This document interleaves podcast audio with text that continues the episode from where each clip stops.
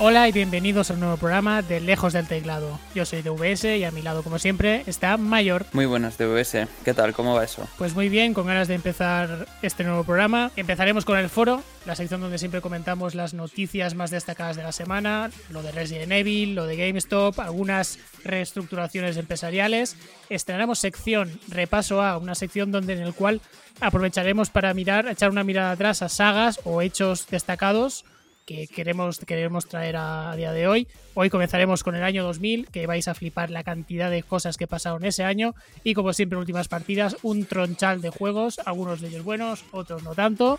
Eso ya lo veréis, os tenéis que quedar hasta el final. Dicho esto, empezamos.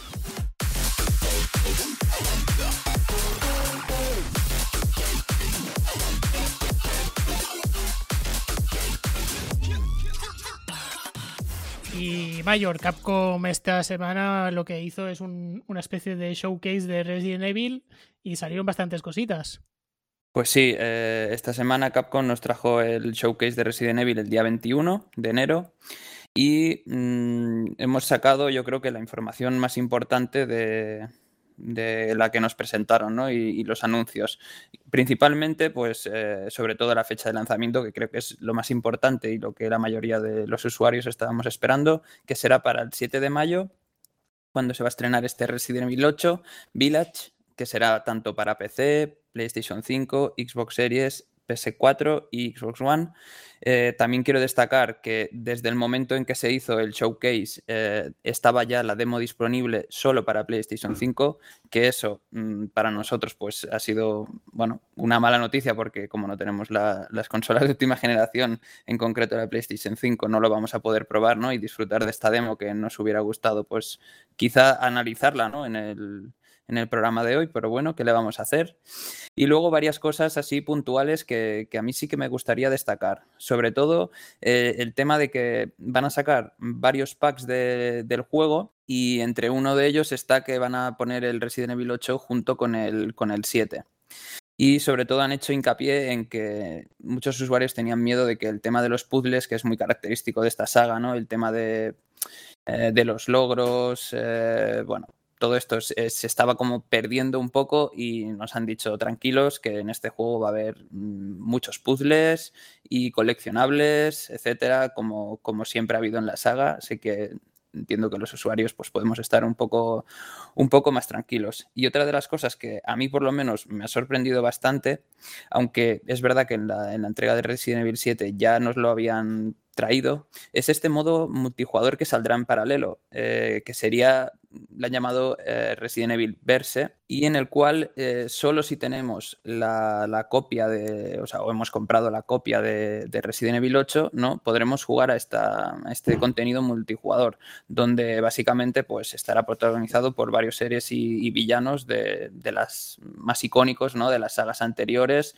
y, y de las que hay hasta el momento. Otro de los eh, aspectos o puntos que me, gustaría destacar es que muchos usuarios, eh, o sea, hay un tema que, está ya debatiéndose desde hace mucho tiempo, el tema de la primera persona, tercera persona, y, cabe decir que en este caso ya hemos podido ver, y incluso en alguna cosa que nos habían mostrado anteriormente, ¿no? pues que el juego va a ser otra vez eh, en primera persona, como el Resident Evil 7, y pues dejamos esa, perspectiva en tercera persona que quizá en los anteriores juegos pues mm, como que lo teníamos ya muy asumido, ¿no? Y eso pues también ha creado un poco de revuelo, lo típico entre los más fieles eh, fans de la saga, que sería un poco como volver al estilo inicial y, un poco el, pues eso, el, retomar, ¿no? Ese, estilo que yo creo que es el mejor para, este tipo de survival horror, donde, donde los ángulos de visión eh, te transmiten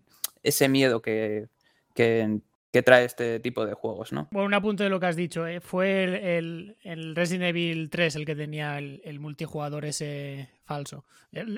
ah, sí, sí, es cierto que era, bueno, pues un asimétrico de uno hace de villano y los otros hacen de, supervivientes y bueno, les tiene que dar caza, como Dead by Daylight y, tantos otros que hay que era, que era un poco pocho. Lo que yo no entiendo es porque en la, la presentación, el Resident Evil Verse este, se presentó con un aspecto cel shading que era muy feo, Pero es que después, como hay un servicio como VIP de, de, fans de Resident Evil, Resident Evil Program Ambassador creo que se llama, hay gente que ya ha podido jugar a, la, a una beta cerrada y hay vídeos de gameplay y tal online. Y resulta que esto del shading es simplemente un filtro, es decir, no, es que el aspecto visual del juego sea ese, sino que por lo que sea, alguien pensó que era buena idea mostrarlo así y lo, y lo enseñaron con, con cel shading que se ve feísimo. Sin embargo, de normal, digamos, pues bueno, tampoco que sea una maravilla, pero bueno, al menos no, no daña tanto los ojos. La verdad, bueno, supongo que ellos tendrán sus, métricas internas y, verán que esta especie de incentivo, este de modo multijugador, como incentivo de compra, pues es, es positivo, ¿no? Pero bueno, a mí me parece un literalmente una pérdida de tiempo. O sea, no. Es que al final es un, juego que echabas dos, dos o tres partidas, como pasaba con el Resistance, y, ya está. Y dirás, pues a otra cosa, porque además es que es un PvP de toda la vida de gana el que hace más puntos y es hacer kills. Cuando te matan te conviertes en, en zombie. Cuando te matan como zombie te conviertes otra vez en, el, en un personaje de la saga Resident Evil. Y ya está. O sea, como... como si, o sea, tiene sentido casi más como juego de móvil, free to play y, te sí. por saco. Pues sí, sí, yo coincido contigo. ¿eh? Lo que enseñaron en el gameplay, pues la verdad es que sabemos que no creo que nadie esté esperando el, tema del, multijugador, ¿sabes? Yo creo que lo que se vio en el gameplay del 8 eh, es lo que todo el mundo creo yo que estábamos esperando. Y, no sé a ti qué te pareció, las sensaciones que te dio el juego. Eh, creo que eh, ha dado como un poco de viraje, ¿no? El tema de, de, lo que enseñaron en el juego ya no va a estar tan centrado en tema de lo que había hasta ahora, ¿no? El tema de muchos zombies en la ciudad, etcétera. Ahora es como como que vas ya más a, otro tipo de terrenos, mm, castillos, eh, no sé, ¿sabes? El tema de la ambientación creo que ha cambiado un poco y creo que esto eh, lo podemos enlazar un poco en que es algo muy parecido a lo que pasó con Resident Evil 4 en su momento y yo creo que se le está dando una especie de carácter muy parecido al, Resident Evil 4 para que eh, la transición entre este y lo que nos pueda venir después sea muy, muy cómoda para el usuario. Creo ¿eh? que va a ser algo así. Es decir, creo que van a aprovechar para meternos ahí en esa, esa cuñita de, oye, que lo próximo que vendrá será eh, el, tema que vamos a tratar, ¿no? que es el, el, que si habrá o no habrá, que yo creo que sí, el, remake del Resident Evil 4. Sí, sí que es verdad que la ambientación y, por ejemplo, recuperar el Merchant eh, pues es algo que es muy, es muy de Resident Evil 4, que por cierto es eso que, eso que comentabas, que no está confirmado el remake, pero se da prácticamente por hecho que están trabajando en él, hay muchos rumores, además los remakes del 2 y el 3 han vendido muy bien. Lo que pasa es que ha salido que hay que han habido problemas internos, ¿no? Que el equipo que lo desarrollaba era el equipo del Resident Evil 3, pero Capcom quería hacer que, este el remake del 4 tuviera más cambios, mientras que el, equipo de desarrollo quería que fuera más fiel al original. Y al final lo que ha pasado es que han partido peras, Capcom se ha traspasado a otro estudio interno para que lo haga tal y como ellos quieren, y este equipo se ha quedado en... Supongo que se meterán en, destinarán en otros proyectos y tal. Esto realmente lo único que, nos lleva es que el remake de, Resident Evil 4 tardará más en salir, porque si han, si han tenido ahora un cambio de, equipo de desarrollo, pues siéntate a esperar. A ver, lo que estaba claro es que si habían hecho el remake del 2 y del 3, obviamente ahora, pues, y, ha salido bien la cosa, eh, pues obviamente ahora iba a venir el 4 y, yo creo que el 4, mm, a la mayoría de gente, mm, no sé si tú lo, jugaste en su momento, pues, pero... Pues a, mí me encantó, o sea, creo que lo jugué para PlayStation 2, si no me equivoco, y, fue, para mí fue un juegazo, ¿sabes? O sea, el, cambio que dio en ese momento la saga, y eso que los anteriores me habían gustado ya muchísimo, pero este me encantó, entonces yo creo que la mayoría de gente está esperando eh, que se haga este, o sea, yo creo que mucha gente es, o sea, es, muy emblemático este título para la saga y que se haga un remake, pues son buenas noticias. La mala noticia es lo que tú comentabas, ¿no? El retraso del lanzamiento, pero parece ser que es verdad que no está confirmado, pero bueno, ya es que son demasiados rumores y etcétera, o sea que yo creo que sí que, todo apunta a que sí que va a acabar saliendo. Eh, ya, ya, es Vox Populi, sí, sí. Muy influyente fue Resident Evil 4, veremos a ver si este remake también logra también ser tan influyente o no. Pero bueno, eso ya lo miraremos en 2022 o 2023, que, es cuando, que es cuando va a salir. También parece que va a salir más tarde alguno de los juegos que está desarrollando Blizzard, no mayor, Sí, sí, eh, en este caso queríamos comentar la, noticia ¿no? de esta última semana, eh, pues básicamente es que Blizzard absorbe Vicarious Vision, que seguramente muchos lo conoceréis por los últimos remakes que han hecho de Crash Bandicoot y de, y de Tony Hawk Pro Skater, el 1 y el 2. Y básicamente pues han comentado que se incorporan en, la matriz ¿no? de, Blizzard. Y lo más curioso que me ha parecido de todo esto es que con este movimiento ha habido cambios en, temas ejecutivos que me parece que eso es, para eh, un tema que comentar, ¿no? Dado que nosotros en un programa anterior ya habíamos hecho algunos comentarios, ¿no? De, que esperábamos que como que Blizzard eh, volviese a coger un poco de, de, nombre, ¿no? Y que estuviera a la altura de, lo que hasta ahora nos habían mostrado y, no sé, mm, cómo retomar esa calidad de juegos y todo esto, ¿no? Y me ha parecido curioso el que, el, que la vice, o sea, hayan hecho vicepresidenta, ¿no? A, la gerente o a la CEO, eh, Jean O'Neill, que es la que estaba antes en Vicarious Vision y ahora pasa a ser vicepresidenta ejecutiva de, de Blizzard, ¿no? Eso me parece curioso y sobre todo por el tema de que en, su momento pues eh, sacaron a Team One ¿no? del, desarrollo del, Diablo 2, el remake, claro, y, han puesto ahora Vicarious Vision ¿no? que se encarguen un poco de, de continuar lo que estaban haciendo. Básicamente el movimiento ha sido por lo, mal que ha salido el, lo que comentábamos también en, el otro programa, el Warcraft 3, ¿no? el Reforged, que la verdad pues que, fue muy pobre y creo que es un movimiento que le va a venir muy bien a Blizzard y, que todos vamos a ganar con eso.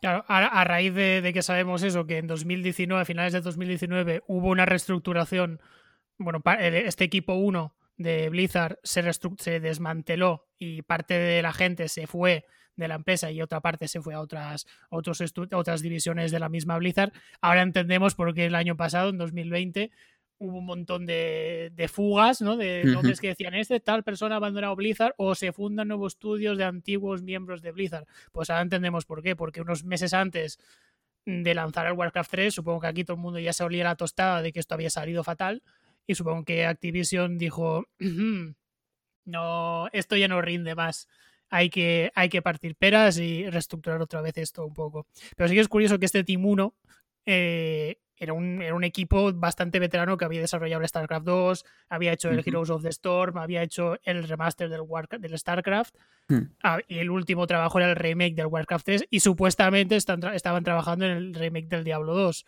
Pero claro, supongo que viendo el poco lo mal que salió el del Warcraft 3, dijeron fuera y metemos a Vicarious Vision, que es un estudio interno de Activision, que son literalmente unos machacas. O sea, si miras el historial es ¿cuál es el proyecto de mierda que nadie quiere hacer? Pues se lo, lo metemos a él. O sea, son peña curtidísima. y que es verdad que estos últimos años pues habían logrado destacar más, sobre todo con el regreso de Crash, que no, parece que no somos conscientes, pero como que Crash Bandicoot, ese héroe de, los, de finales de los 90, vuelve 20, casi 20 años después y Activision, creo que fue en 2019, creo que salió, ¿no? El, el Insane Trilogy. no, te haces la idea de la cantidad de burrada de copias que vendió y el, el subidón que le supuso a él, a Activision en, en, las cuentas, ¿eh? Sí, es que es que yo te iba a decir, Crash Bandicoot, eh, lo que tú comentabas de es que es como una figura emblemática de los 90, pero es que eh, seguramente no sea comparable, pero me refiero que a, nivel compañía era como el Mario de, la PlayStation. O sea, eh, obviamente no. no es que hasta tenía la versión Mario Kart, tío, que era Crash Team Racing. Sí, sí, que por Se cierto. Faltaba el Crash Party y el Crash Tennis y ya está. Sí, sí, que por cierto lo tengo para Switch y el, el que han hecho, el que han sacado, ¿no? del Team Racing y muy bueno, ¿eh? También. O sea, del estilo de Mario Kart, obviamente, pero muy bueno. Yo, yo lo, o sea, lo recuerdo con, vamos, es que no sé cuántas horas le habré echado a, los antiguos Crash Bandicoot. El Insane Trilogy me lo compré, salió muy bien, tengo que decir que salió muy bien, me encantó. Y, sobre todo que vinieran pues los tres primeros eh, en un pack, pues eso estaba súper bien, ¿no? O sea, que, hicieron muy buen trabajo, me refiero.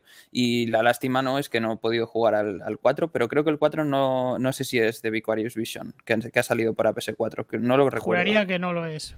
Pero bueno, desde luego, Vicarious Vision se ha ganado los galones. Exacto, exacto. Es decir, bueno, y sí, un poco también la solvencia, ¿no? De como gente solvente que lo desarrolla rápido y bien. Y supongo que por eso es el movimiento que, que Activision ha dicho, pues los metemos, los mezclamos con Blizzard y que saquen adelante proyectos porque es lo que es que es lo que necesita, básicamente. Exacto. Y, un poco con consonancia con la de Blizzard, también queríamos comentar, pues, otra de las grandes, ¿no? Que es Konami, que ha sido algo muy parecido del estilo a lo que están haciendo muchas empresas últimamente, ¿no? Que es una reestructuración y, esta sí que ha sido a gran escala. Con lo cual eso ha llevado una gran confusión a los jugadores, ¿no? Porque muchos han creído que, dejarían de lado como los videojuegos y las, las grandes sagas, ¿no? Que tienen no sé, que muchos juegos eh, estamos, hay gente que dice que, es, que están dejando morir, ¿no? Las grandes sagas como Metal Gear, etcétera. Y, básicamente, pues es que ahora lo, único que han hecho es que tendrán como equipos muy centrados en áreas de crecimiento de la industria, ¿no? Que, es algo muy parecido a lo que hace poco han hecho otras grandes empresas, como por ejemplo Sega, Square Enix, etcétera, ¿no? Y, básicamente lo que, lo que sí que han anunciado es que la consecuencia principal de, de esta reestructuración es que van a disolver ver tres divisiones de producción, ¿no?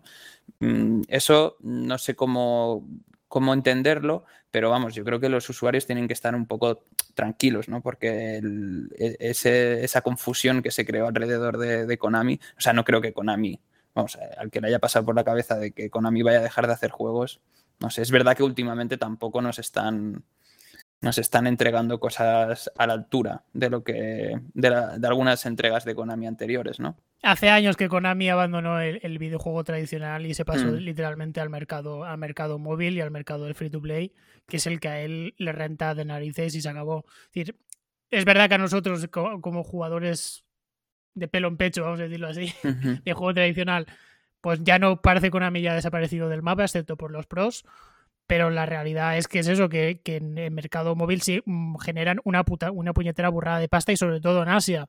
El, Pro también en móvil vende, una, vende una barbaridad. El los Yu-Gi-Oh! tiene una franquicia de, de, béisbol que no sé, no recuerdo cómo se llama, Yakuyu Power Baseball o algo así, que también genera una burrada de dinero. Quiero decir, los videojuegos siguen siendo una parte muy importante de Konami a nivel de ingresos, porque también es una empresa que parece que esté desaparecida, pero que tiene mil divisiones y mil inversiones en mil cosas, tema inmobiliario, gimnasios, las máquinas de, juegos de azar, rollo pachinko. Quiero decir, que es un, es un gigante, aunque para nosotros no, nos lo parezca ya más, ¿no?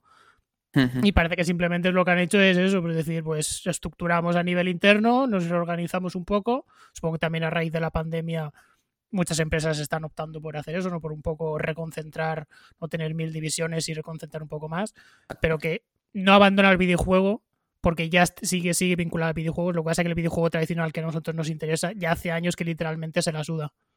Sí, sí, está claro. Pero al final también tienes que analizar realmente lo que, a lo que te quieres dedicar y lo que te reporta o no beneficios. Como tú decías, es que la cosa le está funcionando bien y está ganando un porrón de dinero. O sea, ¿para qué van a hacer algo y van a cambiar si la cosa les está yendo bien? Yo eso lo entiendo y lo único que, pues eso, que como usuarios, como tú decías, ¿no? Como más tradicionales, pues se echan falta algunos de los juegos que nos han maravillado en, en anteriores épocas, ¿no? Sobre todo yo creo que más para los finales de los 90-2000 y bueno, sobre todo a mí el que más mal me sabe de todo esto es Metal Gear, ¿no? Que ha quedado una, bueno, una saga muy, como muy pobre, muy entristecida al final y espero y deseo que, como los rumores indican, sea posible un, remake del primero porque sería, vamos, espectacular. Yo creo que tiene pinta que, que eso, Konami se la suda ya el legado pasado, y decir, se podrían ganar dinero haciendo nuevos Metal Gear tochos o haciendo Castlevanias tochos, hmm. harían dinero, sí, pero es que les va a dar mil quebraderos de cabeza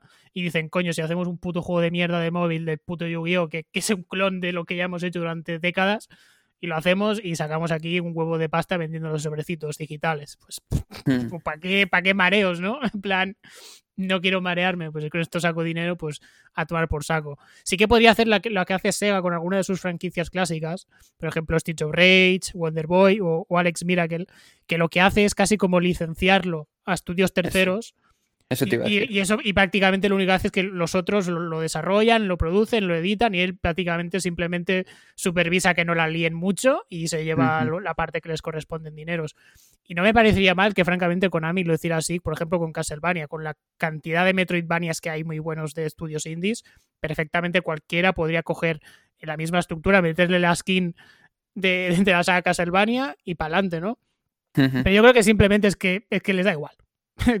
les da igual el mercado, excepto por los pros, les da igual el mercado occidental y les da igual estos mareos. Es que me da la sensación que debe ser la típica empresa que es, podemos ganar dinero aquí, sí, guau, pero qué papel, tenemos que hacer papeleo, burocracia, hablar con gente de fuera de Japón, qué pereza, tío, voy a tomar por culo. sácame otro Yu-Gi-Oh, sácame otro puto juego de béisbol y a tomar por saco. y me da igual. Totalmente de acuerdo. ¿eh? además, las, noticias que hemos escuchado de, o los rumores de, Metal Gear era eso, claramente era que se lo iban a dar a un tercero y, que contaría como el nombre ahí que salía, ¿no? El, nombre de, sí, supervisado por Konami, pero que realmente todo el desarrollo y no, no, estaban detrás, o sea, no tenían ni siquiera intención de, meterse en ello, ¿no? y... ya lo hicieron con el remaster del Symphony of the Night, que salió en mm. PlayStation 4, que lo hizo Sony. O sea, Konami ni siquiera le dio la gana de, hacerlo, simplemente le di, Sony se lo dejó a Sony en plan, hazlo tú y a mí me da igual. que ya ni eso. Ya ni, ni siquiera recuperar el, catálogo anterior viejo que tienen, que han sacado algunos collection de retro, pero ya está. Pero es que es eso, que es que les da igual. Sí, y, sobre todo lo que tú decías, que el único así con nombre que se ha quedado hasta ahora es el, el PES, el Pro Evolution, pero realmente también es un, ha pegado un bajonazo con, comparado con las anteriores entregas de hace cinco años, por ejemplo, o seis, que estaban muy a la par, ¿no? Y, a la gente le gustaba mucho, o sea que realmente tampoco es que eh, veamos que destinen mucho al, Pro Evolution, ¿sabes? Que no se lo toman del todo en serio. O sea, yo creo que los, es la única alternativa deportiva que hay al FIFA y, tienen esa posición que se ganaron a pulso, se ganaron con trabajo y pues bueno, retrasarla no, em, perderla o dejarla, abandonarla es algo hardcore, ¿eh? ¿no? Entonces yo supongo que es eso, que invierten lo mínimo, les sale rentable, pues siguen para adelante y ya está. saben que nunca pueden llegar al nivel de un FIFA a nivel de recursos, por lo tanto tienen su nicho y para Pues sí, pues sí. Y bueno, ya pasamos si quieres a la siguiente a la siguiente noticia y esta, eh, vamos a hacer un comentario muy breve simplemente, ¿no? Y a mí me, chocó mucho, ¿no? Y es que la Unión Europea ha multado a Valve y a otras cinco grandes editoras eh, de juegos para PC con 7,8 millones de euros por bloqueos regionales, ¿vale? Las otras compañías, Valve seguramente, pues todo el mundo la conoce, ¿no? Eh, propietaria y dirigente de, Steam, principal plataforma de ventas para juegos digitales en PC, pero es que las otras mm, son Bandai Namco, mm, Capcom, Coach Media, Zenimax, eh, la principal eh, compañía de, de, Bethesda, ¿no? Y, básicamente, pues es que les, han puesto esta, esta, multa porque en algunas zonas de, Europa han restringido el, que puedas comprar esos juegos, ¿no? Y si no recuerdo mal, había como una especie de ley que, que no, no permitía este bloqueo eh, mientras la, región estuviera dentro de la Unión Europea. incluso la noticia me ha parecido curiosa porque dice que, Valve en su momento, cuando empezaron la investigación, rechazó colaborar con, la Unión Europea. No sé, ¿qué, te parece a ti esta, esta noticia? Bueno, si recuerdas, bueno, hace ya bastantes años había ese mercado opaco, ¿no? De, claves de Steam que te, lo compra un tío de Rusia y como allí el juego está más barato, te da a ti la aquí y por tanto pues lo tienes el juego más barato, ¿no? Pues es lo mismo pero en el mercado europeo. Ahora ya eso ya hace años que no pasa. Que, no hay una clave para Francia, no hay una clave para Polonia, ¿no? Para, países europeos que tengan diferentes rentas. Pero bueno, pues eso, pero hace unos años sí existía, sí había esa especie de bloqueo regional y bueno, supongo, al parecer esa es una ley anti bueno, antimonopolio, ¿no? Pero bueno, el tema del beneficio del mercado único, ¿no? Que todos los precios tienen que ser más o menos unificados y tal. Y sorprende que Steam, bueno, que Valve dijera, pues me la suda, ¿no? Exacto, Mientras que nosotros dijeran, sí, sí, sí, acatamos la multa y así pagamos menos y Valve, pues me da igual. Es sorprendente, cuanto menos, pero bueno. Sí, ¿no? Y además porque la, multa esta es que les habrá, o sea, les dará exactamente igual, ¿sabes? Creo yo que ni les, o sea, ni les va ni les viene. 1,6 millones que no... o sea, es que con lo que ganan... Es dinero, pero no tanto para lo que efectivamente lo que... lo que ganan. Sí que es curioso que no, no sé, se quedó en, en, tierra de nadie, ¿no? Pero creo que hace un par, dos o tres años salió, creo que fue en Francia, el tema del derecho a, la copia digital, ¿no? El hecho de que tú ahora cuando compras algo digital es una licencia, no es una posesión como tal, o al menos en la mayoría de sitios. Y sí que en Francia se estuvo, estuvo ahí pululando un poco en el aire eh, aplicar una ley donde esto cambiara, donde si yo me compro un juego en Steam, por ejemplo, pues lo tuviera yo, no, no necesitara Steam, ni en el día que para Steam yo me quedara sin él, sino que en lugar de una comprar una licencia de uso, fuera una compra digital como tal del, del, bien y por lo tanto yo tendría los mismos derechos que si lo tengo en físico, que es revenderlo, a dejártelo a ti, alquilarlo, lo que sea, ¿no? Lo mismo que haces tú cuando, cuando tienes un, un bien físico. Y sé que eso se quedó en agua de borrajas, pero que no te extrañe que de aquí a unos años vuelva a salir a la palestra esto, no solo ya simplemente con el tema de Steam, sino que esto uh, aplica a todo el ámbito digital. Que uh -huh. se vuelva a tener en cuenta que exactamente cuáles, cuáles son nuestros derechos como consumidores frente a las cosas, a los bienes digitales que compramos. Es que es algo, un terreno nuevo, por lo tanto, se, tiene, se regula y se vamos aprendiendo un poco sobre la marcha. Pues sí, pues sí, totalmente de acuerdo con lo que comentas y, a ver que, si hay alguna novedad más en, en, en, de otras compañías y para el futuro con lo que comentabas de, del tema de si es una licencia o no, etcétera. Ya para, terminar el foro, la última noticia ha sido mm, muy reciente de esta semana y, viene un poco que también creo que habíamos hablado un pelín eh, de, GameStop en algún otro programa, que aquí de hecho desapareció. O sea, en, en Estados Unidos eh, seguía siendo eh, una gran cadena, ¿no? Pero aquí desapareció. Y básicamente eh, a mí me ha sorprendido mucho porque como que ha tenido mucho revuelo en, en Wall Street por el tema de, de, las acciones, ¿no? Y es que básicamente la historia viene de que la, la empresa ya estaba eh, durante mucho tiempo que, que, iba bastante mal y básicamente porque es que lo que hacían era, o sea, estaba muy basada en, en la venta al público, ¿no? Es decir, todo contenido de ir a tienda a comprar y tal. Y obviamente, encima con lo del COVID, pues la cosa ha ido, pues como sabréis, pues mucho peor, ¿no? Pues la gente ha dejado de, ir a la tienda a comprar y tal. Y en su momento lo compró un, un jovencillo que se llamaba Ryan Cohen, que, que, tenía una empresa de, era un minorista online de alimentos, ¿no? Y él lo que intentaba, o en su momento dijo, cuando la compró, que compró, si no recuerdo mal, 9, mil, 9 millones en acciones, que es una pasada, eh, dijo que, que, lo que quería hacer era como una especie de, de, Amazon, ¿no? O convertir como en un Amazon, que básicamente, pues entiendo yo que era traducir en lugar de la venta directa al público, pues eh, hacer envío online, ¿no? De todo lo que tenían en la tienda. Y que fuera mucho más sencillo, pues entregar los juegos, etcétera, sin tener que estar presencialmente.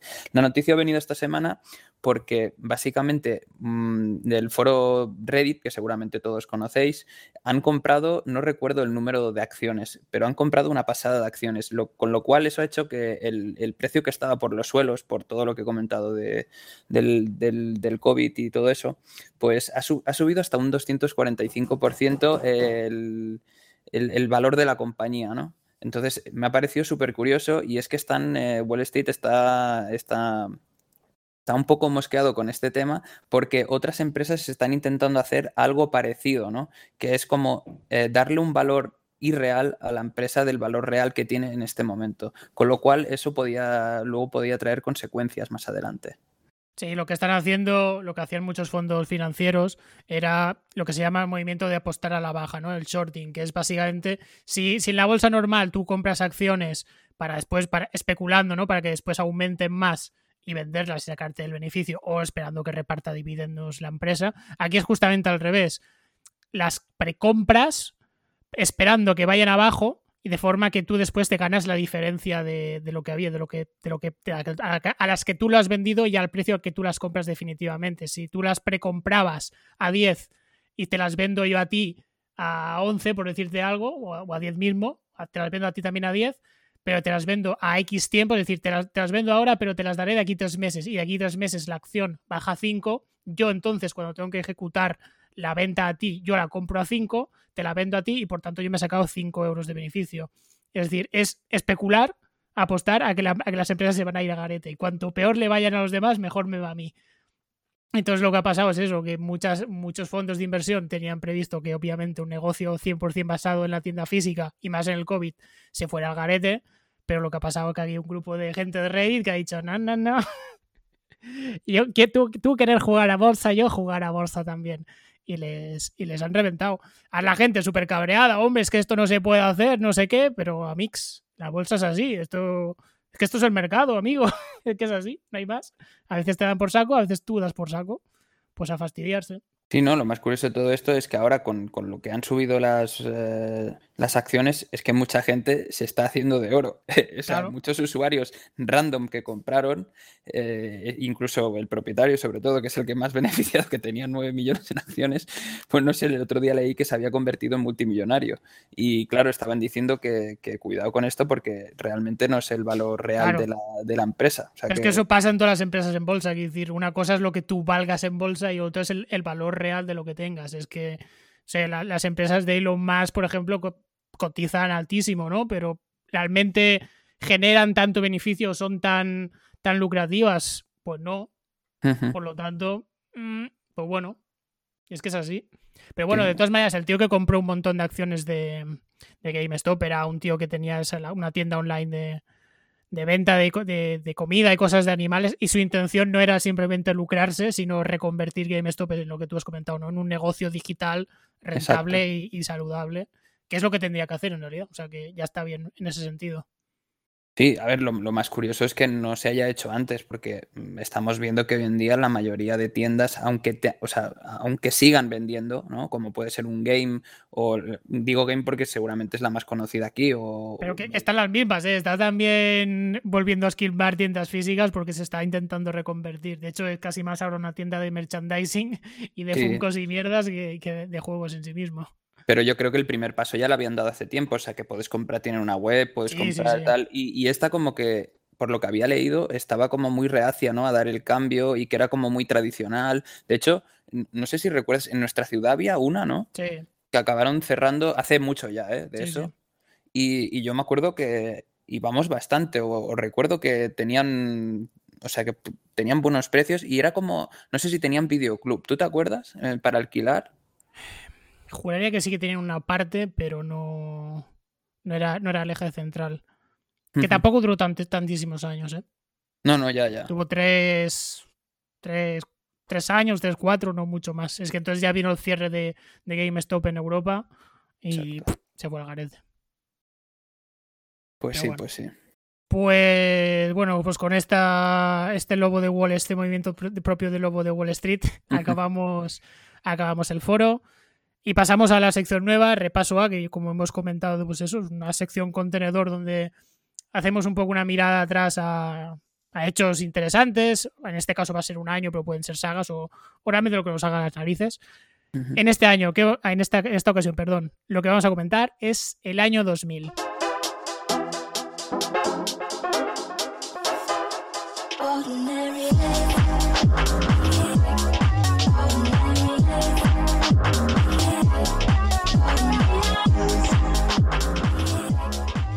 Pues sí, eh, en este año 2000, eh, a mí, sobre todo, antes de empezar con los videojuegos, me gustaría decir que lo más importante, y, para mí en concreto, que, para mí es como mi consola ideal ¿no? de, de, ese momento, fue el lanzamiento de PlayStation 2 que si no recuerdo mal, eh, ya había salido en Japón a principios del 2000 y aquí nos llegó hacia, más o menos hacia el noviembre. Y para mí fue, no sé, en ese momento, o sea, el salto que dio ah, de PlayStation 1 a 2 fue, fue genial. No sé si tú, tenías la, la GameCube, ¿no? Sí, pero bueno, eso corresponde al del año 2001. Sí, sí, no, no, pero digo que no recordaba si tú tenías la PlayStation 2, por eso he hecho este comentario.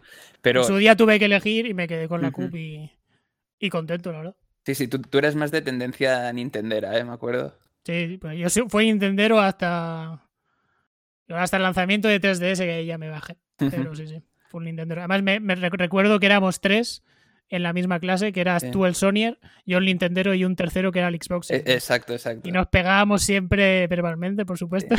Bueno, en tema de, de mira, yo tengo el Halo, mi consola está el Halo, la mía está el Killzone, la mía el Metroid Prime. Estamos ahí, guerra, guerra de consolas bastante guay. Exacto, además lo bueno es que si tenías e-, ese tipo de amigos es que podías disfrutar, entre comillas, de, todas, de, ir a casa de tu amigo, que antes era muy común, ¿no? El, compartir eso, ¿no? Vente aquí, jugamos estos juegos, al final eh, pues acabas jugando a, todo, ¿no? Un poco, si tenías la suerte de tener, pues eso, cada uno enfocado a, un, a una plataforma. Y, luego ya creo, lo, lo más importante que, que hubo en el, en el 2000, eh, ya enfocado hacia videojuegos, hemos hecho una especie de resumen con los que para nosotros creemos que son los más identificativos de ese año, ¿no? Bueno, espera, antes de pasar a, los juegos, hagamos un poco de, poco de más amplio contexto del año 2000. Sale PlayStation 2, efectivamente. ¿Cómo estaban las otras? El Dreamcast había salido el año anterior, en el 99. Este año era un año, el año 2000, donde se sentaba Nintendo por su, por su lado. 2001 es el año que salgaría GameCube y Game Boy Advance. Y mientras tanto lo que hacía era un poco los últimos, el año de los últimos coletazos de la 64. Estaba viviendo también la segunda ola de la generación Pokémon que vendrían, bueno, ya lo, ya lo, discutiremos ahora, pero venía la segunda oleada ¿no? de juegos de Pokémon, es decir, mal no le iba, desde luego, venía de 64, que fue un poco regular, pero se preveían buenos tiempos, y por su lado estaba, bueno, Xbox todavía faltaría un año para que entrara en el mercado, y el PC, que ahora, ahora lo diremos, pero menudos putos bombazos salieron ese año para PC, que estaba en plena eclosión de, del online. Pues sí, eh, en temas de videojuegos, eh, la verdad eh, es que salieron sagas, pues, mm, no sé, yo creo que de las que han partido, ¿no? Y de las que han marcado un antes y un después. Por ejemplo, pues tenemos nombres como Shenmue, Counter-Strike, madre mía, los Sims, Shogun Total War, Hitman, Fantasy Star Online, Deus Ex, Time Splitters, Rainbow Six, y yo creo que así, de, sagas, hemos cogido las más importantes, ¿no? O sea, eh, ¿tú recuerdas haber jugado alguno de estos? Hombre, al primer Sims, el viciote, tío. O sea, increíble. Yo y mi hermana estábamos 24 horas jugando al puñetero Sims, tío. La fantasía definitiva. Yo creo que todo el mundo en, esa época, ¿no? Finales de los 90, 2000 y tal, eh, lo, lo, digo porque no solo el primer Sims, sino más adelante, casi en todas las familias si alguien tenía PC en casa, tenía el Sims, tío. No sé. Yo, creo que todo el mundo lo tenía. Todo el mundo. Eh, mm, si, tanto si te gustaban los videojuegos como no, creo que era un, juego que, estaba hecho para todos los públicos, ¿sabes? El, poder hacer un, o virtualizar una familia, una forma de vida, eh, llegó muchísimo, o sea, mm, le, gustó mucho a los usuarios. Sí, sí. La, lástima, tío, es que, que ya no no tiene mucho respeto por el, por el catálogo anterior de Sims, porque tanto el Sims 1 como el Sims 2 literalmente no se pueden comprar desde, la, desde, desde Origin. O sea, están desaparecidos completamente. Solo puedes comprar el último, que es el, no sé el 3 o el 4, el 4 creo que es. Y eso me sabe bastante mal, porque realmente yo no tengo interés en jugar a los, a los nuevos. Prefiero irme a los viejos ni que sea posiblemente por nostalgia. Entonces, ¿por qué diantre no puedo comprarme, no puedo comprármelos? Pues porque ella considera que no y ya está. Sin embargo, sí que tiene algunos otros juegos retro en su, en su tienda, pero en tema de Sims es como, como si los FIFA se descatalogaran en plan, no, no, ya el FIFA 2017 desaparece, no se puede comprar en ningún sitio fuera. Y me sabe, me sabe bastante mal, la verdad. Pues a ver, otro de los nombres así, yo creo que eh, uno de los más grandes, por lo que supuso Counter-Strike, sin ninguna duda.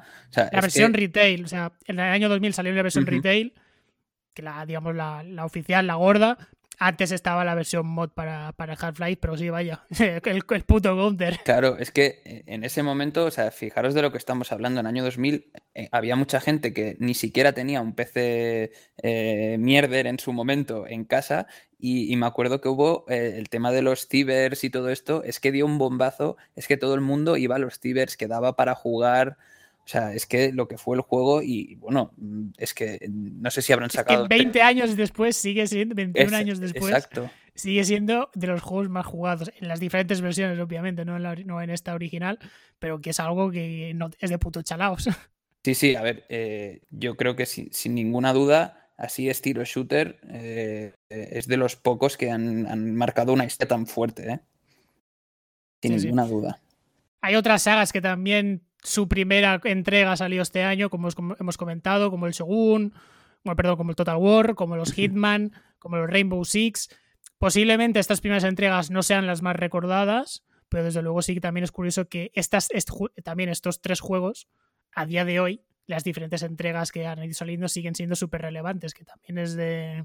Eh, que no tiene sentido. en plan, es muy poco probable que, que, que, es, que tantas, tantos juegos tantas sagas memorables salir en ese año y que encima todavía sigan súper vigentes a día de hoy. Exacto, sí. Yo la que quería comentar, porque no sé si tú lo recuerdas, no sé si estaba para PC, yo recuerdo que sí lo jugamos para consolas, el Time Splitters, teníamos un amigo que lo tenía para PlayStation 2 y jugábamos... ¿Eras tú? Eh, no, yo creo que no lo tenía. Yo había jugado mucho a, un demo que había, eh, eso sí lo recuerdo, y pues, sé pues que... Yo creo que lo jugué contigo, porque eh, el amigo que tenía Play 2 eras tú para mí. Pues no lo es que no recuerdo si lo tenía yo o era, o era de alguien que me lo había dejado o algo así. No, lo de la demo lo recuerdo muy bien, ¿eh? que le, eché mucho tiempo. Y igual es que me lo dejaron, ¿no? Y lo ah, es que antes me acuerdo que lo, intercambiabas juegos, ¿no? Y te lo dejabas durante seis meses, por ejemplo. Que parece que, que, hablemos como si hace, bueno, es que hace, 20, hace 21 años, ¿no? Pero joder, macho, que cada vez sabe un poco mal, tío, que esto sería un poco. Igual que cuando, cuando has comentado, ¿no? Porque antes la gente quedaba no, porque veo, que, el... que, es verdad, ¿no? Pero que es un poco que, joder. Claro, parece raro, pero ha cambiado un poco y más en este año que no se puede quedar, tío, con gente. Es que me cago en la puta, tío. Vaya mierda. Pues justamente con el Time Splitters recuerdo muchas tardes eh, de haber quedado con varios amigos con el multitap que era la única manera que teníamos antes de, enchufar cuatro mandos y hacer muchas partidas. Me acuerdo que tenían muchos estilos de juego, o sea, muchos eh, diferentes eh, estilos de juego para hacer multijugador, ¿no? En plan, eh, lo de la bandera, luego creo que había uno que tenías que como proteger a uno, que era como el, el que, lo de la típica misión que tenías que, protegerlo de llegar desde punto A a punto B y te iban como saliendo oleadas. a mí ese juego, recuerdo que por el, por el hecho de que lo jugábamos con más de uno, me gustó muchísimo, ¿eh? Y, de ahí, joder, eh, no sé, dos, tres entregas más creo que sacaron. Tres, tres. ¿no? Y, todas fueron muy buenas, ¿eh? Es verdad que ahí se quedó porque ya no han sacado más.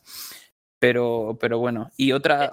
Sí, Bueno, antes de Team Speed, eso es una pena que, esta saga de shooters que, que era de 100% de consolas, que no ha habido tantísimas en realidad, eh, comparado con, con los 800 shooters en primera persona que había empecé, claro. Hmm que se quedara eso directamente en el olvido, porque ha habido sí muchísimos rumores de que, era, creo que era, creo que era Crytek la que tenía los derechos ahora que, que lo iban a recuperar y había, había muchos proyectos de, reboots y tal, pero pero nada, también Speeder se ha quedado se ha quedado en la olvidado en el 3, que, a mí yo creo que fue el mejor el mejor de todos con diferencia. El 2 yo creo que fue el que marcó le, le elevó ¿no? la cota de la fama y el 3 para mí yo creo que, mm. sin embargo, es el mejor en calidad. Pero sí que es verdad que es una lástima que, al contrario que las sagas que hemos comentado antes, Total War, Hitmans, esta, pues, a día de hoy ya mm. directamente a, nadie le importa. Y es una, es una lástima, ¿verdad? No creo. Creo que se podría hacer un buen, un buen juego.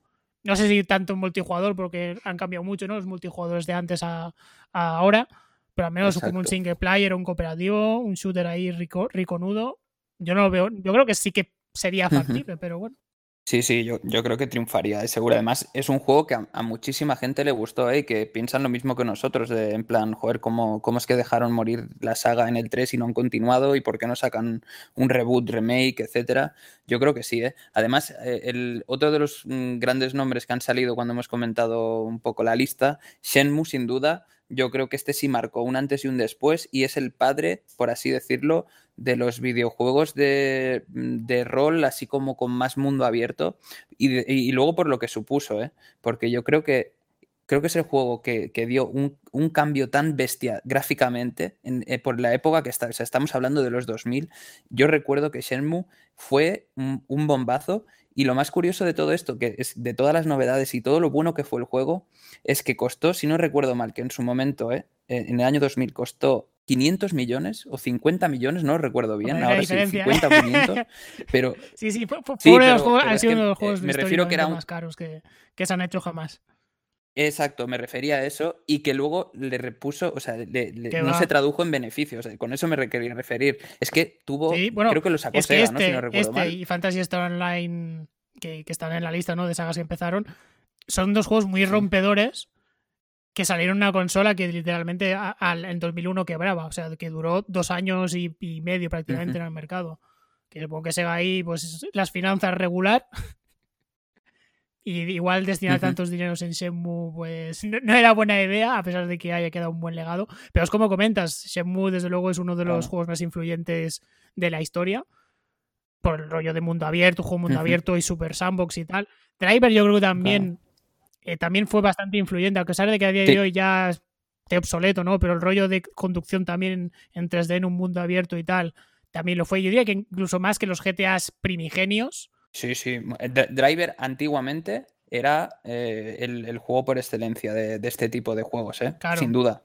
Yo creo que aquí lo que hizo Rockstar, que ya tenía sus bases, vale, con GTA, pero ver cómo lo hacía Driver en ejecutarlo en 3D, ver cómo hacía Shenmue un mundo abierto en 3D y coger lo que ya habían lo que ya habían hecho un poco los demás y cómo hacerlo él en el GTA 3, que sí que fue el juego que marcó también un punto, un antes y un después, pero que igual no, no hubiera sido lo que ha sido si no hubieran existido estos dos precedentes de Driver y, Shenmue. Pues sí, sí, sin ningún. O sea, vamos, es que yo creo que mm, Shenmue, el, gran fallo fue que el desarrollo fue carísimo, ¿no? Pero lo que tú decías, el legado que ha dejado es espectacular. Y es que le supuso, creo que, o sea, unas pérdidas millonarias ¿eh? a, Sega y quizá puede ser una de las claves. Bueno, entre este y otros juegos que, pues, yo creo que eh, quizá estaban mal programados y dedicaban demasiados, mal eh, no demasiado presupuesto sin tener en claro, sin tener en cuenta luego el, retorno, ¿no? Pues al final, pues ya como todos sabemos lo que acabó pasando, ¿no? Con Sega.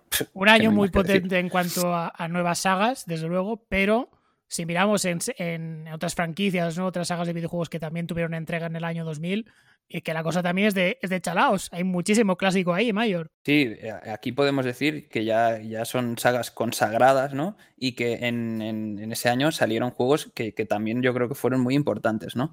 Wario Land 3, Majora's Mask, joder, Majora's Mask, es que, es que, claro, cuando repasas la lista dices, es que madre mía. Qué peludo año, tío, o sea, el año que, que, el mundo se tenía que ir al garete, el año 2000. Y resulta que un montón de gente, bueno, y como nos vamos a ir al garete, ¿sabes? Sacamos el, el Big Hit, boom, todo de, bombazos ese año, no lo entiendo. Eh, tenemos también, por ejemplo, Tony Hawk Pro Skater 2, eh, el Spiro 3, el Año del Dragón, Tekken Tag Tournament, Final Fantasy 9, Pokémon Oro y Plata, eh, el Stadium, Quake 3. El puto Quake 3, Es que. Diablo 2, ojo. Es que no tiene sentido. Baldur Gate 2 más el lo que luego fue como el update, ¿no? Este, el, Icewind Dale. fue una, saga paralela, sí. Sí, y, y el Command and Conquer Retaler 2, Dios mío, es que... Ese año para los peceros literalmente no salieron de su casa. Y, seguramente, claro, no salieron de su puta casa. Hemos cogido los más importantes, que seguramente, oye, hay gente que, que luego, igual en algún comentario, que, que que ojalá nos dejen de en plan, oye, os habéis dejado de, de, comentar este y tal, pero es que con estos nombres ya es que es algo, bueno.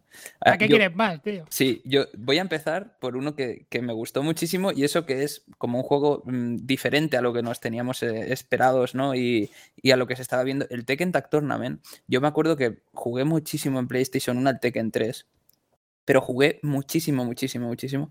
Y este era como una especie de actualización, porque es verdad que seguía manteniendo el estilo de, y, los luchadores y todo esto del, de la anterior entrega, ¿no? Pero introducían algo muy nuevo, es decir, este juego ya no era como la historia lineal que habían tenido los Tekkens hasta ahora, ¿no? De los torneitos, luchar contra la compañía grande, etcétera, y este juego traía como que reunía todos los eh, personajes anteriores de las anteriores entregas y hacía como combates dobles y mixtos. Era una pasada, o sea, el, tema de combos y las cosas que podías hacer, recuerdo que, vamos, que es que no era eh, el típico Tekken, ¿no? Y, introdujo este cambio y no sé si llegó a salir una segunda entrega de Tag Tournament, pero em, yo recuerdo que a mí este me gustó muchísimo, tío, muchísimo. Y aparte que, no sé, las horas que le eché a los Tekken, tío, que por cierto últimamente pues ya no me gustan tanto las nuevas entregas, pero me acuerdo que en su momento... No sé si es uno de los más influyentes así de lucha, juegos de esa época, yo creo que sí, ¿no? Por lo menos para, para PlayStation creo que sí. Bueno, yo creo que eh, fue más influyente los, los Tekken en, PlayStation, PlayStation 1. Sí, sí, claro. Bueno. El 2, el 3, el 3 sobre todo, a nivel como de pues eso de, influencia yo creo que más mm. yo creo que bastante más. Sí que después los otros los Tekken de PlayStation 2 yo, me, atrevería, me atrevería a decir un poco desde la ignorancia que no sé si calaron tanto o fueron más continuistas no pero mm. recuerdo que los de PlayStation claro es que en PlayStation 2 tío ay perdón en PlayStation 1 pasabas de, los Street Fighter los juegos en dos dimensiones a las 3D y Tekken fue igual la, la mejor. Sí, junto, con, Virtua Fighter posiblemente también, pero los de los pocos juegos en 3D que, que no se murieron en el camino, no como King of Fighters, no como Street, como Street Fighter, ¿no? Que igual se quedaron un poco más, siguieron en las dos dimensiones y se quedaron un poco más relegados, ¿no? Nadie se acuerda del Street Fighter Alpha 2, por ejemplo, que son los que salieron en, esa época. Exacto, exacto. Sin embargo, el Tekken 3 todo el mundo se acuerda. Exacto, y además recuerdo también otro juego así de lucha del estilo que comentas, el Bloody Roar, que ah, también era muy bueno. De, de Hudson, sí, sí. Exacto, que te, al final básicamente es que tú tenías un personaje normal y, se transformaba en un animal.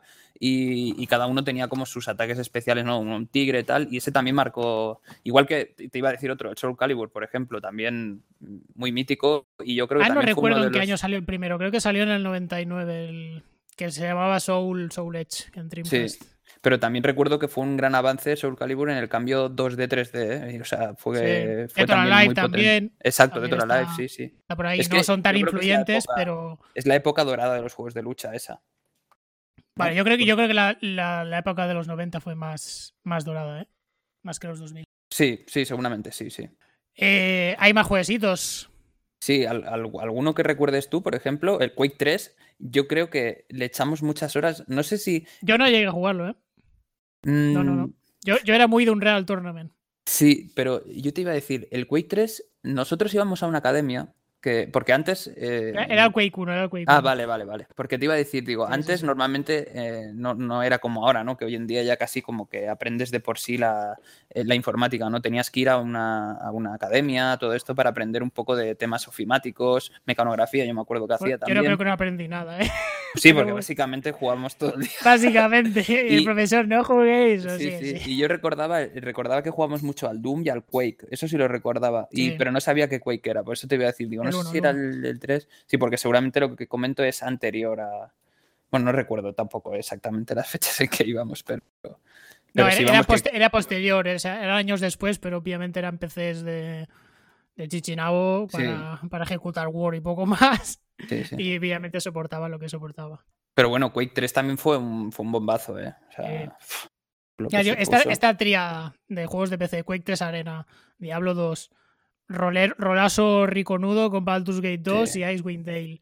Y el Retaler 2, ya digo, los peceros ese año literalmente que no salieron de casa, tío. ¿Para qué? Sí, además en Diablo 2, joder, hay gente que hoy en día, por eso también eh, quieren un, remake ya, ¿no? Hay gente que hoy en día sigue jugando al 2 y le echa un montón de horas, ¿eh? Es que, lo, siguen parcheando, tío. Creo que siguen sacando parches y tal no, sé si lo recuerdas, pero claro, antiguamente los juegos de PC venían en unas cajas gigantes, ¿no? que, y creo que había una, una versión que te traía el 2 y el 1, más la expansión del 2, si no me equivoco. Eh, obviamente más tarde, ¿eh? hablo de ya, pues claro, pasados los años. Y, pero fue, bueno, rompió el mercado de ventas, me acuerdo, en, PC, tío. Eh, fue el, Diablo 2, tío. Yo recuerdo que en mi casa no me lo dejaron comprar hasta, hasta más grande, ¿eh? Por, el hecho de que en la etapa, pues lo típico, en esa edad, pues los padres te decían, no, no, este juego no, que violencia, etcétera. Sé que lo tuve que jugar, mm, o sea, no, no, lo jugué en su momento cuando salió, lo tuve que jugar más, un poco ya más grande, y entonces ya me lo dejaron comprar. Y, recuerdo eso, recuerdo tener en, casa la caja gigante de, cartón donde se solían, bueno, solían vender así los juegos de PC y donde, donde estaba eso, el 1, el 2 y la expansión del 2, si no recuerdo mal. Y pues luego, luego ¿qué más? Eh, de los que hemos dicho. el, ah, el Final Fantasy IX, joder. Mm, este nos gustó mucho a, todo el grupito de amigos que teníamos. Creo que eh, yo lo tenía y alguien más lo tenía y lo fuimos rulando entre todos porque era un juego que tenía, no sé, muchísimas horas. Eh, venían cuatro CDs para la PlayStation. cuatro putos CDs. Uno creo que lo tenía yo. Sí, sí, cuatro CDs. De hecho, todos los anteriores ya venían. Eh, era muy típico ¿eh? en la PlayStation. los, juegos. Eh, bueno, porque no cabían, básicamente en ese momento el formato era el que era, ¿no? Y recuerdo que venían cuatro CDs y, era difícil de. Bueno, lo típico, llegabas a una parte y te decía introduce el siguiente CD y tú, pero qué coño. era, era curioso. Que de hecho en PC pasaba, pero solo, solo necesitabas el primero para jugar, pero para instalar era, eran los demás CDs, si no recuerdo mal. Y, este mm, supuso para mí, y mira que me, habían encantado los anteriores, ¿eh? el 8, el, 7, este me encantó. O sea, recuerdo, de hecho me lo he comprado hace poco, eh, eh, hace tres meses o así, para Nintendo Switch, una remasterización que han hecho. Tú no sé si, creo que no lo jugaste. No, no eres muy de Final Fantasy y yo entiendo que es por el tema de PlayStation, ¿no? Porque... no tenía PlayStation ni realmente tampoco los, los juegos de rol fuera Pokémon. Fuera de Pokémon, perdón, no, no me interesaba mucho, ¿verdad? Sí, bueno, ahora que comentas lo del Pokémon, eh, Oro y Plata para mí es uno de los, o sea, aparte del, primero, que es como ya mucha nostalgia, ¿no? De los primeros por lo que, lo, que era en ese momento y lo, el montón de horas, Oro y Plata me, gustaron muchísimo y creo que es de los mejores que han sacado de, toda, la, de toda la saga. Y luego el Stadium, que, que es un spin-off, podríamos decir, ¿no? Porque realmente no era un juego como, como estábamos acostumbrados de Pokémon. Eh, yo lo jugué más tarde, cuando me compré la, 64, ya teniendo la, PlayStation 2, o sea, ya habían pasado bastante tiempo y el Stadium me gustó muchísimo, ¿eh? le eché muchísimas horas. ¿Tú el Stadium lo tenías? Lo tenía mi primo, y iba a casa de mi primo y, jugamos, y me parece la, demencia loca de... Eh, tú si lo piensas bien, tío, hace 21 años tú te juegas a la versión portátil, ahí te estás ahí tocomío, los entrenas, metes el cartucho en el, no, recuerdo el cacharro que servía para adaptador, la verdad. Exacto. Y, los tenías ahí en 3D y te pegabas, tío. Es que, es de chalados, tío. Es que si lo piensas, es, tan perfecto. Sí, sí. Que es en plan, vamos a pegarnos, pues aquí lo tienes en 3D, que en su día se veía de puta madre. Y, joder, es que, es que me, parece, me parece una idea tan cojonuda, tío.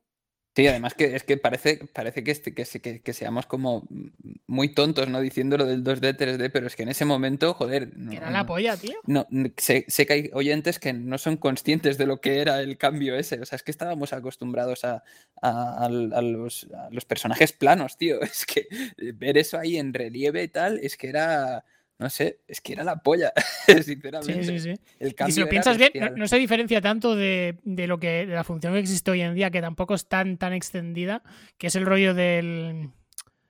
No, el cross-save, ¿no? De decir, eh, me juego en una plataforma, y pero después si tengo el juego en otra misma, puedo pasar la partida. Equivale a ser un poco casi casi lo mismo, ¿no? El progreso que tienes en un juego, en una versión, lo puedes pasar en la otra, aunque sean juegos diferentes. Y que es algo que a día de hoy lo vemos como, joder, qué opción más chula. Y realmente lo que hacía Pokémon Stadium con, los Pokémon de portátiles era exactamente esto, tío.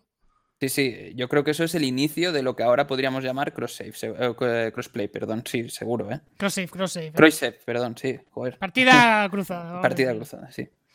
Y, luego, a ver, más horas más, tío. Es que, no sé, ¿quién de nosotros que, tuviera la Nintendo en su momento o la, Nintendo 64, eh, porque este sí salió para Nintendo 64, eh, ¿quién no ha jugado a, los Zelda antiguos como pueden ser Ocarina of Time y tal, pero ¿quién no ha jugado a más horas más, tío? No sé, el montón de horas. Y eso que yo no soy muy fan de, de Zelda, pero es que en ese momento yo creo que todo el mundo jugaba esto, a este tipo de juegos. Es como lo decía de, del Tekken o de otros juegos que he comentado anteriormente. Yo creo que todo el mundo, en ese, o el Sims, ¿no? Yo creo que todo el mundo jugaba a estos juegos.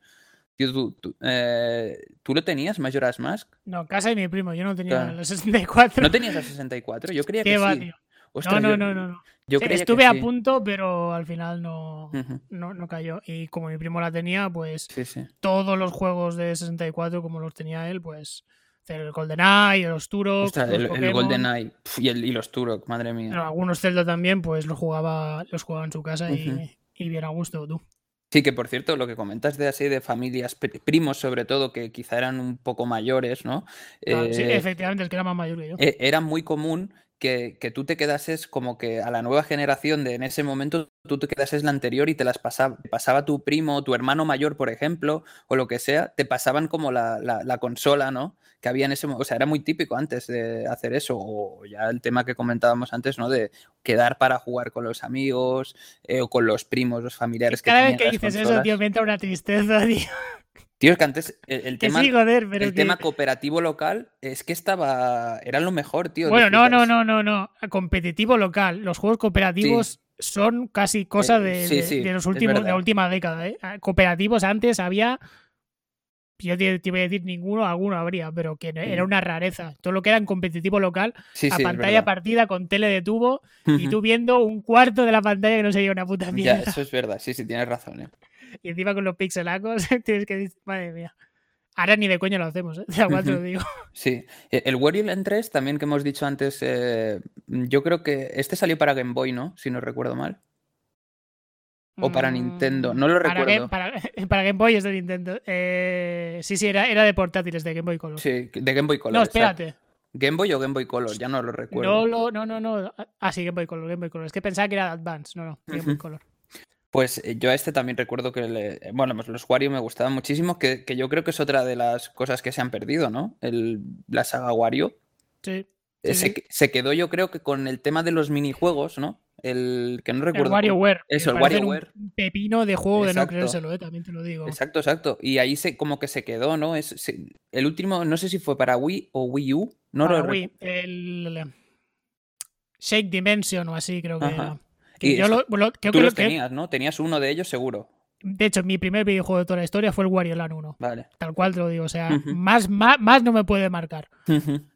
Y, y el último de, de plataformas, que fue el, eso, el Shake Dimension, creo que fue, no me gustó, no me gustó demasiado. De hecho, creo que me lo vendí. No, sé, tendría que mirar. Porque es que no.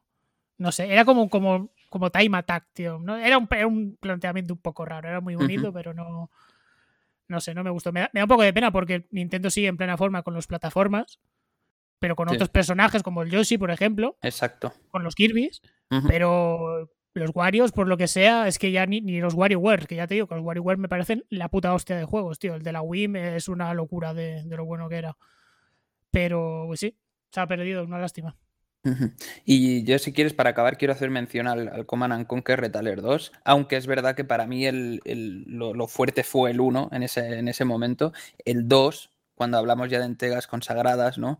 Eh, era muy continuista el 1, mejoraba muchas cosas y, lo recuerdo eh, con, bueno, con mucha nostalgia porque en esos juegos, bueno, soy fanático de, los Command and Conquer y en, ese, en, ese- en esos años eh, también era espectacular lo que ofrecían estos juegos. eh. O sea, es que, es que lo que fue fueron los Retaler, pf, buah, no recuerdo para, para, no sé, el, el Retaler, el 2, mm, no sé si, eh, para PC seguro, pero para PlayStation no sé si estaba, ¿eh? Yo juraría que sí, que estaba, no lo recuerdo bien, pero, ostras, es que en esa época un juego así de estrategia, uf, madre mía. Y Un estrategia... año, un año muy bueno, sí, sí. Sí, y, y luego si quieres, eh, comentamos un poco por encima. Le hemos llamado como rarezas, ¿no? De ese año. Sí, juegos que igual no, no son especialmente destacados, pero bueno, por, por valor personal o por curiosidad queremos destacar. Voy a destacar, voy a hacerlo muy rapidito. Algunos, por ejemplo, MDK2, M- MDK2, que era un juego de, muy raro, tío, que llevabas una especie de, como de superhéroes que eran como muy feos, tenía un diseño muy particular. Eh, pero que también era era un juego de acción y aventura y plataformas de los que se hacían antes, básicamente, que era bastante, joder, bastante particular. Igual que el Evolva, que era un juego también del mismo, del mismo corte, que tenía una, una curiosidad, y es que era una especie como de, mutante, de forma que podías coger eh, partes de enemigos o de. O, o que encontrabas por el escenario y tus, tus habilidades mutaban, pero mutaban no solo la habilidad, sino físicamente. Es decir, si cogías el brazo de un enemigo que, que tenía un brazo cañón láser, por decirte algo, pues tú te lo implementabas en el brazo y ya tenías ese cañón láser, ¿no? Era como un juego de mutación. Y era bastante particular. El American Magia List, también un juego de que era una versión retorcida de los cuentos de, Alicia en el País de las Maravillas, que tuvo una secuela hace ya, bueno, hace ya unos 10 añitos o así, también es un juego que bastante, bastante particular. El Daikatana, que fue este es uno de los mayores fracasos de, de la historia de los videojuegos, un juego que de George Romero, eh, uno de los creadores ¿no? del Doom, que se fue por su propia cuenta y su idea era hacer un, el, el juego definitivo.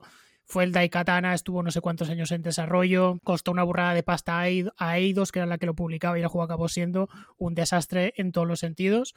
Y el Spider-Man, que es un juego también, bueno, de, obviamente de, de Spider-Man, no engaña el nombre, que, yo recuerdo haberlo jugado en PC, tío, a la demo y quemarla, y que era un juego que me gustaba muchísimo, tío. Era Spider-Man en 3D, Ujú. pero que funcionaba de puta madre, tío. Te podías ahí tirar con la. O sea, no, no era como los Spider-Man que han habido de mundo abierto, ¿no? Que te balanceabas por la ciudad. Eran entornos cerrados, pero te tirabas la telaraña, te subías arriba del, del techo del edificio donde estuvieras. No sé, tío, era. A mí me parecía la polla, tío.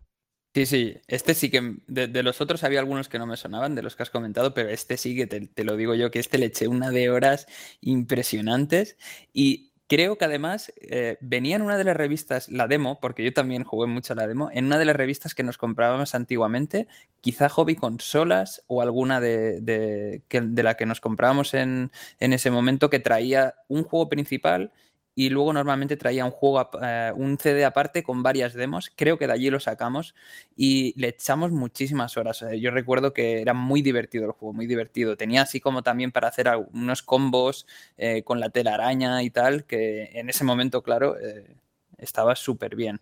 Y, antes de acabar la sección, me gustaría eh, decir que nos hemos olvidado, o desde mi punto de vista, nos hemos olvidado uno de los juegos que salió en el 2000 y, simplemente quiero recordarlo, el Perfect Dark, ¿vale? También salió en 2000 y justo lo habíamos comentado en la última, en el último capítulo, en el último programa, si no recuerdo mal, o en el anterior, porque se está haciendo un remake de Perfect Dark. Pensaba que ibas a mencionar otro, un par de juegos que salieron ese año, el Medal of Honor Underground y el Marranos en Guerra. Ah, ostras, ostras, es verdad, es verdad. Sí, sí, sí, sí. Por Dios. O sea, el Marranos en Guerra, creo que además hasta te venía de demo con la PlayStation 2, si no me equivoco, ¿eh? Es que, claro, recordar este tipo de cosas también tiene, tiene su. Que es eso, que son raras, no son juegos memorables en ningún eh, sentido, pero. Exacto. Pero Hombre, a mí. Particular.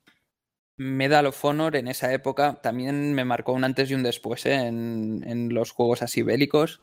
O sea, recuerdo, recuerdo que me gustaron muchísimo los Medal of Honor. El Underground 2, eh, Underground no recuerdo muy bien si lo llegué a jugar o ya no, te pero digo yo sé que, que sí, porque lo jugamos juntos. Sí. Pues eh, yo recuerdo, es que no, no, no, sé exactamente si era este otro, pero a mí me encantó muchísimo los Medal of Honor, sobre todo lo, los primeros. Luego ya se fue desviando la cosa y ahí se ha quedado. Sé que han sacado hace poco uno, ¿no? En realidad virtual, sí. si no me equivoco, pero, pero ya no es lo que era la saga, está clarísimo. Yo creo que no se supieron adaptar bien al, al salto que, que, requería. Call of Duty ¿no? les comió y, la tostada. Exacto, eso te iba a decir. Y luego Call of Duty, con la aparición de Call of Duty, pues que que a nivel bélico pues fue como el sustituto y ya está, y ahí se quedó. Mira, ahora otro juego que estoy viendo, tío, el Fear Effect. Ostras, es verdad. Que también lo jugaste, lo jugaste tú, eso sí me acuerdo. Sí, sí. Sí, es que al final, es que este año fue... Sí, pues seguramente cuando hagamos repaso de todos los años. Sí, bueno, hay una burrada, o sea, que no... Claro, lo, lo, vamos a hacer periódicamente, ¿no? Este, esta nueva sección, ¿no? De, repaso a... Eh, seguramente este, cuando acabemos, pueda ser uno de los mejores años en cuanto a lanzamientos, ¿eh? Podría ser, ¿eh? Porque es que estamos hablando de, que, de lo que, o sea, de lo que, por lo que supuso en ese momento. Claro, hay que analizarlo en ese momento. Eh, no sé, a mí este año me parece, tanto como los nuevos eh, juegos que salieron, nuevas sagas, como los, los continuistas de sagas ya contra, consagradas, es un año muy completo. No sé lo que piensas tú, pero eh, chapó, ¿eh? Para este año. No, no es normal, así te lo digo. No claro, claro. O sea, lo, lo, Es que lo podría entender hablando- si fuera, por ejemplo, cuando tratemos 2001, el año que sale Xbox, sale GameCube. Que obviamente pues salen muchos juegos de, para apoyar los lanzamientos y tal, y que sí que haya muchos juegos que, que sean clásicos, pero este año, 2000, ese que es como, ¿por qué? Incluso ni, ni PlayStation 2, hemos mencionado el Tekken Tag Tournament, pero no, a priori no, no hemos visto ningún otro más así realmente destacado, ¿no? Pero sí que, no sé, por lo que, por lo que sea, este año, pues sí, salieron un montón de, de nuevas sagas y, y sagas y entregas de sagas clásicas que, bueno, ya lo habéis escuchado, macho, que son, que, son la polla. Sí, sí, y además es que si, si te lo paras a pensar, actualmente yo creo que podríamos decir que, que hay cinco juegos más o menos cada año, y estoy ya siendo también un poco conservador diciendo cinco, ¿no? Pero eh, seguramente podíamos contar con los dedos de la mano eh, juegos buenos, o sea, juegazos que valen la pena para, para cada año, ¿no? Y en cambio, fíjate, en este año es que hemos dicho como más de 20 juegos eh, y más de 20, o sea, casi 30 que, que, es que es, es- es- fue una puta burrada ese año, ¿eh? Dios ahora estoy mirando, tío, más y, y literalmente es que nos pasaríamos media hora más hablando, tío. El que hasta está Ronaldo V Fútbol. Eh. Madre mía. Un juego de Ronaldo, loco. Sí, sí, es que es que este año fue. Que- bueno, paro de mirar, tío. Es que no, no. Sí, sí, qué, qué grandes se, no- no- qué se nos va a comer el tiempo. O sea, eh, yo de, de verdad, o sea. Vaya año, loco. mm, Sí, sí, exacto. Iba a decir algo así, que, que menudos recuerdos y sobre todo que también te pueda un poco la, nostalgia de, épocas anteriores, ¿eh? de, joder, que, que, ha pasado tanto tiempo y, lo, que supuso en esa época, ¿no? Esos cambios de... Cuando nos referíamos un poco a, también los saltos de nueva generación y todo esto, es que en esta época había cambios súper bestias comparados con los actuales, que son como mejoras de lo que ya hay, ¿no? Entonces yo creo que también es un poco más de, darle un poco más de importancia a lo que en ese momento supuso el, pues el, paso de 2D a 3D, etcétera. O sea, por lo que era, ¿eh? Por lo que estábamos acostumbrados a ver.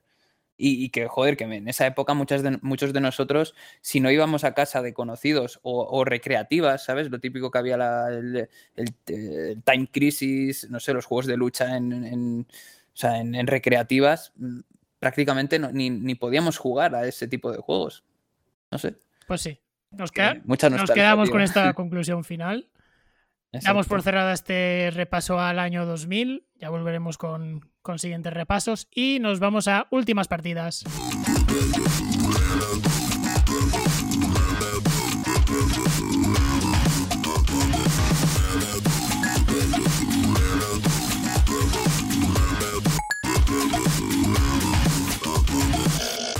Y dime, Mayor, cositas que hayas estado jugando últimamente que, que quieras mencionar. Sí, este voy a hacer yo una mención y quiero que tú también participes en ella porque básicamente lo hemos jugado entre los dos. Es el Lethal League, el juego desarrollado por, Team Reptile. Es un arcade de, eh, deportivo perdón, para PC y para consolas. A ver, es un juego que parecerá una tontería, pero es muy sencillo. Básicamente es, eh, tienes que Mm, es, como una especie de hockey, ¿no? Y tienes que. Mm, hay una, pelota de béisbol y tienes que ir pasándola de lado a lado, ¿no? Entre dos personajes. Y es como una pelea y hay varios eh, diferentes estilos de juego. Uno es el evitar que te golpee la pelota y otro es el, hacer gol o, darle a la diana que te aparece del, del contrincante, ¿no? Básicamente es un juego muy sencillo, es un juego indie que se ve desde mi punto de vista, muy bien. Es un juego muy básico y tienes que ir dándole a la pelota. Eh, un jugador y otro, o sea, devolverle la pelota al contrario. Cada vez que la, la devuelves, eh, eh, la velocidad aumenta muchísimo, ¿no? Y lo mejor de todo esto es que hay diferentes personajes para escoger y que son, son podríamos decir, personajes callejeros, ¿no? Y cada personaje tiene como su, su habilidad especial que os juro que realmente eh, es espectacular cuando, cuando la pelota va a, tropecientos mil por hora, que prácticamente no sabes ni, ni, cómo darle, ni qué hacer, ni que a veces dices, bueno, no salto para, para evitar que me golpee. Eh, cuando hay ataques especiales y todo esto, eh, las risas que te haces con, con, el amigo con estés jugando, o, o, tú mismo si estás jugando contra, contra la consola, la máquina, contra la IA, pero es, eh, no sé, yo me lo he pasado muy bien. Y luego eh, es que el, tipo de personajes que aparecen pues son, son muy curiosos, ¿no? Como por ejemplo un, jugador de ping-pong que, le da efecto a la pelota, que, o sea, es que te vuelves loco intentando devolver la pelota cuando te viene con efecto, eh, no sé, un bateador de béisbol, Mm, que hace como un megatiro, que, que luego hay un, dragón que...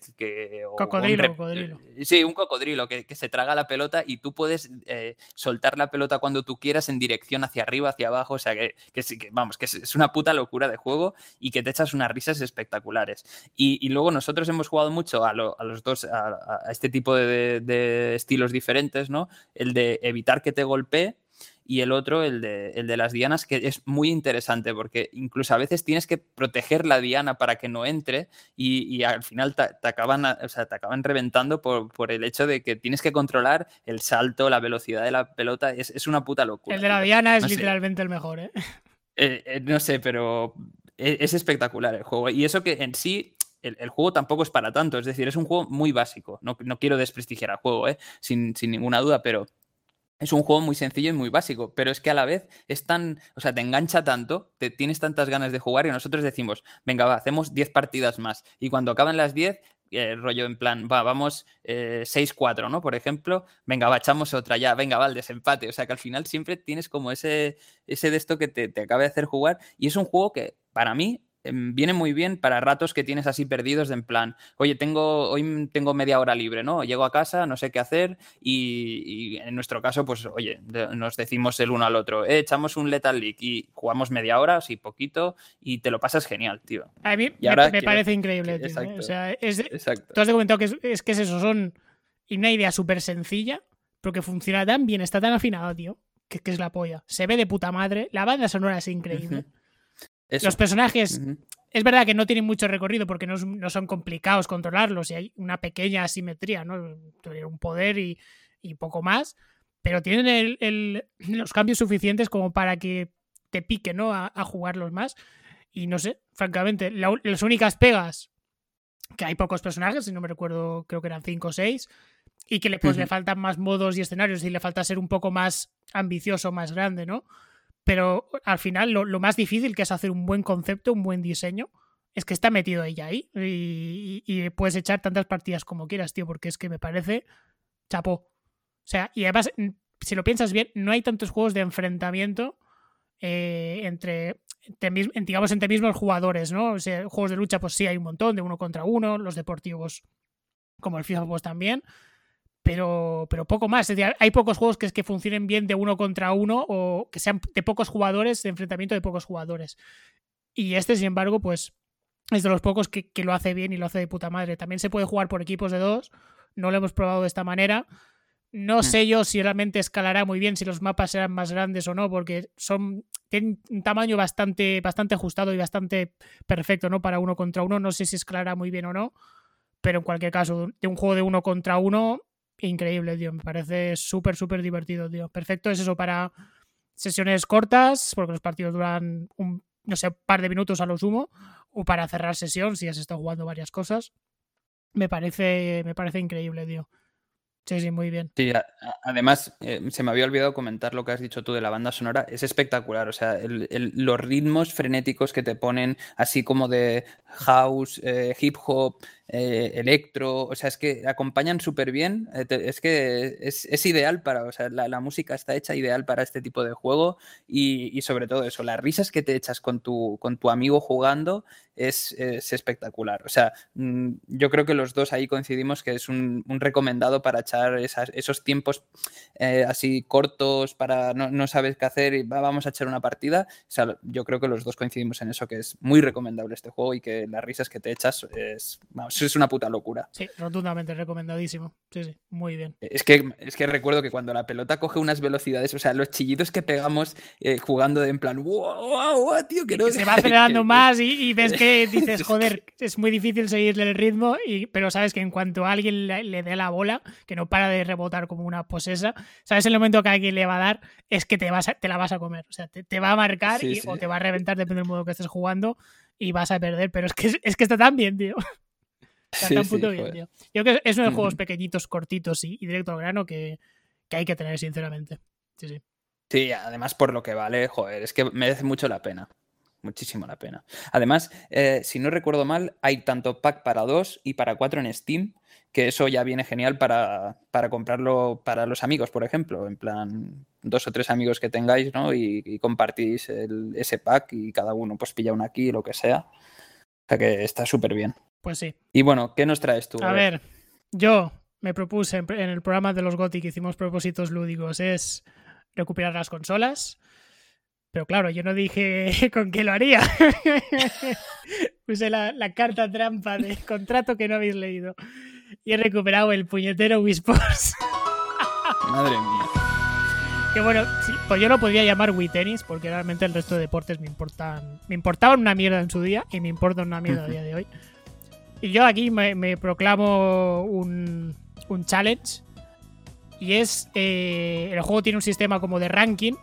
¿no? De que cuanto pues, a, más partidos que hagas, pues vas ganando puntos o, perdiendo, depende de, tu rendimiento.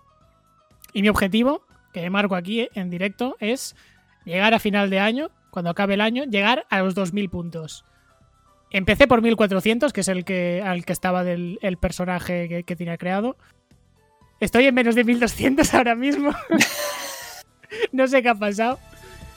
Pero prometo que voy a remontar y que llegaré a los 2000 si no me canso. Así que también puede ser. Pero. Bueno, yo qué sé, el Wii Sports, pues yo qué coño, qué coño hay que decir, ¿no? Ya. Eh, sí que me ha sorprendido que años después, después de retomarlo ahora, me ha sorprendido, tío, lo, lo bien que va el, el, mando de Wii. Que no es, evidentemente, ya, ya sabemos, no es 1-1, ¿eh? No, no, es, no es, tu brazo no es una, una raqueta fiel. Pero que va razonablemente bien, tío. Que la intensidad, la dirección. Mmm, parece una tontería, pero joder, que jugado a día de hoy, tío, te, juro que me ha sorprendido decir, joder, pues a veces se buguea, evidentemente, pero funciona bastante bien, tío. Me ha sorprendido, me ha sorprendido bastante, la verdad, pero sí, sí. Pues eso, ahí queda, queda dicha mi, mi propuesta de 2000 para, para este año, llegar a los 2000 puntos. No voy a comentar nada más del Wii Sports. Tengo un chorreo de indies muy rápido que comentar, por lo tanto voy a ir muy, muy, muy rapidito. Out of the Box, un juego de estrategia para Nuclear Tales para PC y consolas, de un, desarrollador español además. El juego es básicamente un clon del, Papers, Please, que Papers, Please, para resumirlo muy rápido, es un juego indie que tuvo, muchísimo impacto y muchísima, muchísima influencia, que, en el que básicamente tú eras el, jefe de control de aduanas de un país, entonces tú durante tu jornada laboral tenías que dejar según los criterios de que, estuvieran ese día, dejar pasar o no a la gente que te, intenta cruzar la, aduana. La gracia del juego es el fondo eh, narrativo que tiene, porque cada día te sale un periódico indicándote las noticias del día y claro, tú representas a un país fascista, entonces tú vas viendo que las cosas que, las, noticias y la relación con el resto de países no es muy equitativa, ves que, que no, que, que estás en un país de mierda, pero claro, tienes que seguir las reglas porque si no, no ganas dinero y no puedes mantener a tu familia y por lo tanto pierdes la partida. Pero por otro lado tienes un montón de gente, de refugiados, que te están viniendo, que, te cuentan sus miserias, sus, sus historias personales, y a ti te se plantea siempre la dicotomía de ¿qué voy a hacer? ¿Voy a dejarles pasar porque es lo que lo moralmente lo que tengo que hacer? O no, no, me encierro en banda y no dejo pasar a nadie. Es un juego muy dificilillo, que con muy poca cosa te plantea un, un buen escenario narrativo y a nivel de mecánicas es muy sencillo, pero funciona súper bien.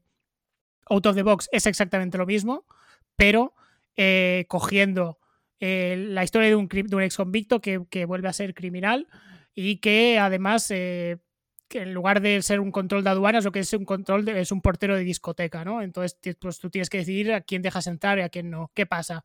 Que ni la historia es interesante, es súper, súper genérica, incluso te, te, te, la embuchan demasiado. Y la mecánica del portero de discoteca también es súper aburrida, tío. Las partidas son demasiado largas y no sé, me ha parecido una full, literalmente. O sea, quedaos con Papers, Please, que es el juego original, y este Out of the Box fuera. Muy rápidamente, Kingdom Rush, un Tower Defense de Ironhide Studios, es uno de los Tower Defense más conocidos y que más a día de hoy todavía siguen sacando entregas. Yo en su día estuve súper enganchado a los Tower Defense, por suerte lo dejé, pero ahora estoy un poco intentando hacer un comeback. Y este Kingdom Rush jugado en PC, no puedo hablar de la versión de móviles de si tiene mucho elemento free to play o no, perdón, free to play, eh, pay to win. No, eso no lo puedo comentar, pero sí me ha parecido un Tower Defense bastante competente. Eh, primero porque el diseño de los escenarios no es muy puzlero, porque en este tipo de juegos acostumbra a ser que hay una solución para superarlo y punto. Aquí no, aquí más o menos todas las estrategias son válidas. Y, esto viene vinculado con que también no hay, no hay mucho desbalanceo con el tema de las torretas que puedes construir, sino que todas también están bastante equilibradas. Y estos dos equilibrios hacen que me parece un juego que tenga un diseño bastante, bastante afinado y ajustado. Pasártelo es relativamente fácil y cortito, no son muchos escenarios, pero una vez te lo pasas se desbloquean una puñetera burrada de escenarios más, que estos sí son difíciles de narices y aquí hay que, hay que currárselo. En resumen, un Tower Defense correcto, bastante bien. No es la locura de juego, pero me parece que es bastante competente. Y el último indie ya que comento, eh, Empire TV, Tikkun, un juego también español de estrategia eh, de Dreamside que solo está disponible para PC. Como todos los Tikkuns, un juego de gestionar tus recursitos, en este caso llevando el imperio de una televisión, de un canal de televisión.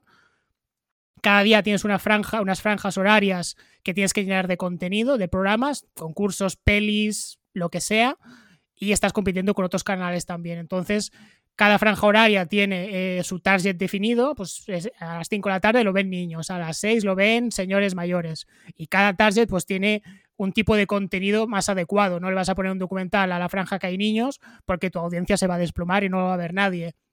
Entonces se trata de hacer un poco match ¿no? del contenido adecuado en las franjas adecuadas e intentar que, que, que tú seas el canal que tiene más audiencia que los demás. Claro, ¿qué pasa? Que evidentemente el contenido lo tienes que comprar, cuesta dinero y el dinero va escaso, o lo tienes que producir, que eso también pues cuesta, cuesta hacerlo. No puedes colar mismos programas de un día a otro porque evidentemente la gente pierde el valor de frescura y la gente pues no, básicamente no lo ve. Entonces es un juego así muy de buscar el equilibrio constantemente entre el contenido que pones y el target en el que hay y si puedes ganar audiencia o no, porque cómo se consigue dinero son con los contratos publicitarios que son pues una lista de contratos de, publicidad, que tú pues lo dices, pues voy a cumplir estos, tienes X días para cumplirlos y son X requisitos que acostumbran a ser pues que pases anuncios pues en un programa que tenga un mínimo de audiencia y que vaya a un target adecuado. No le vas a poner un anuncio de compresas a, a una franja horaria donde hay señores mayores porque no te va a contar. Todo esto suena muy bien. Sinceramente, suena a juego y dices, joder, pues está esto de gestionar tu propia tele y audiencias y producir programas y tal, pues está cojonudo. ¿Cuál es el problema? Que es absurdamente repetitivo, tío. Es que es muy, muy repetitivo. No hay apenas curva de progreso ni, ni nada que realmente que lo haga interesante a medio largo plazo. O sea, a las dos o tres días de juego ya acabas un poco hasta las narices porque estás haciendo siempre lo mismo. Claro, también es un, no deja un juego muy pequeñito, por lo tanto tampoco le vas a pedir mucho más, ¿no? Pero sí que me hubiera gustado, pues eso, que tuviera un pelín más de desarrollo también. Es más táctico que estratégico porque mucha de la información de los targets de, de, cada día no lo sabes hasta, hasta pocas horas antes. Por lo tanto, no puedes tener un plan de planificación de voy a tener estos contenidos o voy a producir estos otros o los anuncios. Acabas yendo muy a la limón y a veces sale bien y a veces sale mal y hay que lidiar con ello. Entonces lo, lo convierte un poco en ensayo y error que no me gusta demasiado. Ya digo, es más táctica que estrategia y al final también, evidentemente, nunca sabes exactamente la audiencia que va a tener tu programa. Igual programas, pones una peli de puta madre y no te lo ve nadie, pues esto puede pasar. No sé, eh, una propuesta interesante que, bueno, lo recomendaría, pues yo que sé, si, sois muy fans de, de, del género y si está baratito y tal, pues te da tres o cuatro horitas de entretenimiento que está bien, pero sí que es verdad que dentro de los Tickuns, que, que hay muchísimos y la mayoría son de, de las mismas cosas, este tiene un, un, un tema súper interesante que está por explotar, que en este juego no lo explota del todo y es una lástima, pero que, joder, me gustaría que hubiese un Tikkun de peso de gestionar canales de televisión, porque, joder, puede ser una cosa muy, muy interesante, la verdad. Pues me, me, parece este picadito rápido que has hecho de, de varios juegos eh, muy interesantes. Algunos de ellos no los conocía. Y, y, este, obviamente, las, podemos decir la saga de, de, de Tikkun sí que la conozco porque hay como tropecientos mil, ¿no? De, de, de, muchas cosas diferentes. Me parece curioso el, el, de la TV, este, de lo que tú decías, ¿no? De gestionar una televisión, canales, etcétera. Eso sí me pareció curioso. No, no sabía que existía. Y de hecho, pues como tú comentas, seguramente será. Eh, será que hay pocos juegos de este estilo, ¿no? De hecho, que yo sepa, no hay ninguno así. Pero vamos. literalmente. Sí. Sí, el único. y me ser, parece ¿no? un tema bastante, bastante guay. Pero bueno, uh. -huh. si alguien, mira, este, si alguien tiene, no sabe de qué hacer un juego de estrategia de, tipo Tikkun, de gestioncita, porque ya sabe que el tema de las televisiones aquí plantea unas buenas ideas, solo que no las acaba de, de desarrollar del todo. Pero bueno, ahí queda, ahí queda eso. También antes de, pasar al siguiente juego, eh, el Wii Sports también, pues obviamente, no sé, yo creo que todo el mundo lo habrá jugado, casi todo el mundo que haya tenido la Wii o algún amigo con la Wii, quedar para jugar a Wii Sports, tío. Eh, yo recuerdo mucho el, de bolos y el de golf y el de tenis. Esos son los tres a los que yo creo que le dediqué más tiempo a jugar con los amigos y el, el de bolos sobre todo creo que, que ese sí le eché muchísimo, muchísimo tiempo, ¿eh? Jugando con amigos, además que podías jugar hasta cuatro, ¿no? Con un solo mando, te lo ibas pasando y, estaba, estaba muy bien, o sea, es un juego muy, muy sencillo y muy básico y que, joder, que no tiene más, ¿no? Un juego deportivo que, que incluye varias, varias disciplinas, que, que, joder, yo creo que el, uno de los principales... Eh, eh, targets ¿no? que quería ir a, o actuar a, con este tipo de, de juegos eh, en Nintendo, ¿no? En, en, el caso de la Wii, creo que es un juego que muy sencillo, pero que lo consigue perfectamente. Reunir gente, jugar. A mí me parece un pepino, bueno. un pepino de juego, ¿eh? sin ironía ni nada. Realmente sí. me parece muy buen juego y fantástica decisión mm. comercial el incluirlo de base con la consola que, que no han conseguido replicarlo, ¿eh? eso es lo curioso, que, que, ni el Wii Sport Resort ni con Switch, con Switch no daban ninguno, ¿no? Estaba el, el One, Two, Three Switch. Que no, yo no sé, no sé por qué no lo han replicado estos, francamente, en, en las siguientes consolas, uh -huh. pero bueno. Con Wii U lo, lo, hubiera ido bien, sinceramente. pero bueno, da igual. Pues ¿Qué más tienes, Mayor? Va. A ver, eh, pues hoy ya para acabar esta sección, eh, por mi parte, voy a traer eh, en, últimas partidas la demo final del Bravely Default 2. Bravely Default 2 es un juego de rol, concretamente un JRPG de combate por turnos, y llega de la mano del equipo que estuvo detrás del primer Bravely Default y Octopath Traveler, que seguramente os suena a todos, y básicamente es la desarrolladora Claytex Works y estará publicado por Square Enix conjuntamente con Nintendo, lógico. Y, básicamente eh, sale el juego para Switch y lo que nos han dicho es que es un sucesor directo del primer Bravely Default original. ¿Y qué quiero decir con esto? Y es que Bravely Default 2 es un título que ha despertado muchas expectativas y suspicacias, ya que el regreso de esta saga eh, llegó un poco por sorpresa con que le pusieran el número 2 detrás, ¿no? En el título. Básicamente porque entonces te queda un poco eh, qué impresión dejó Square Enix eh, con el lanzamiento de Bravely Second, que es la segunda parte que sacaron para el juego de 3DS, ¿no? Y no sé qué decir, o sea, es decir, no sé cómo ubicar entonces el Second ahí. Eh, me he quedado un poco, pues así en dudas, ¿no? Y yo creo que la mayoría de usuarios que le ha gustado la saga, pues está igual. ¿Por qué ahora cuando ya había una segunda parte, entre comillas, ahora este va a ser el 2 y va a ser el sucesor directo del original.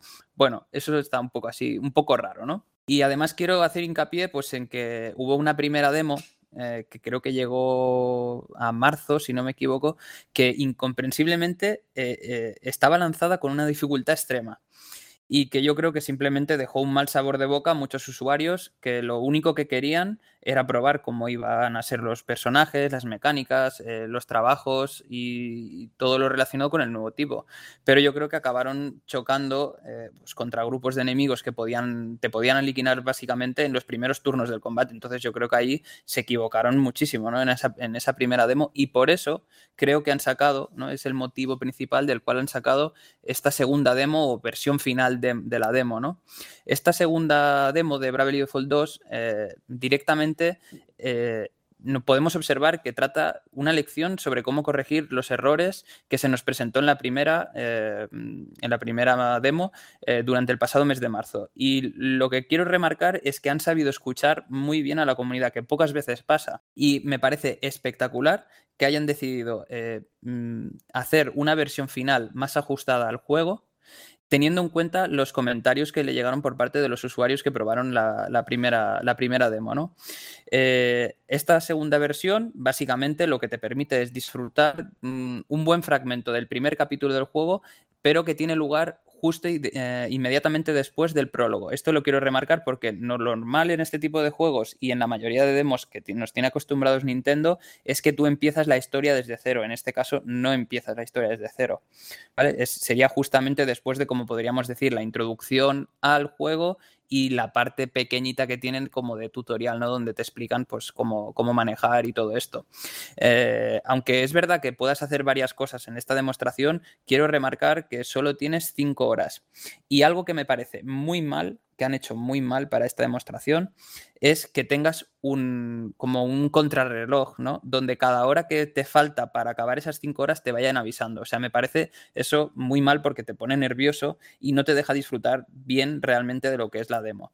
También tengo que decir que cuando se te acaban esas cinco horas, puedes volver a jugar la demostración otras cinco horas y pues lo que te haya faltado por comprobar o quieres extender un poco más eh, la demostración ¿no? o la demo, pues, pues puedes hacerlo, ¿no?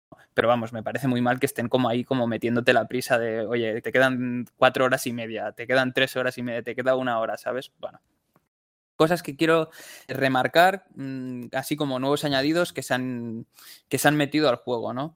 Creo que lo mejor para mí de todo lo que han puesto es la interfaz, que es mucho más intuitiva. Creo que era uno de los fallos entre comillas, que podía tener las anteriores sagas. Y es que era bastante difícil de entender cómo funcionaba del todo las cosas. Entonces, en este caso, la interfaz es que eh, eh, pues es, es, todo mucho más intuitivo, es más fácil de manejar, de entender y, me parece un acierto, ¿no? Otra cosa que, quiero remarcar de, este, de la demostración eh, es que por fin nos dejan degustar, ¿no? Por así decirlo, algunos de los nuevos trabajos que nos encontraremos en esta nueva entrega. Quiero destacar la del Bardo, que es un, una figura, ¿no? Un trabajo, por así decirlo, que, nos tenían acostumbrados Square Enix en anteriores entregas de los Final Fantasy. Y básicamente es, pues, para, explicar un poco, es un trabajo así orientado, orientado hacia el apoyo del equipo, ¿no? Pudiendo, pues yo qué sé, aumentar las estadísticas eh, durante tres turnos, etcétera. Es un personaje muy de, muy de apoyo. Otra de la novedad que nos ofrece esta saga es que nos encontramos aliados durante la batalla, cosa que antes no pasaba. Y esto también es muy de Final Fantasy, sobre todo de los anteriores. Creo que en el 2, en el 3 ya empezaban a salir este tipo de, encuentros aleatorios, ¿no? Donde de la nada pues, te aparece algún aliado y te ayuda.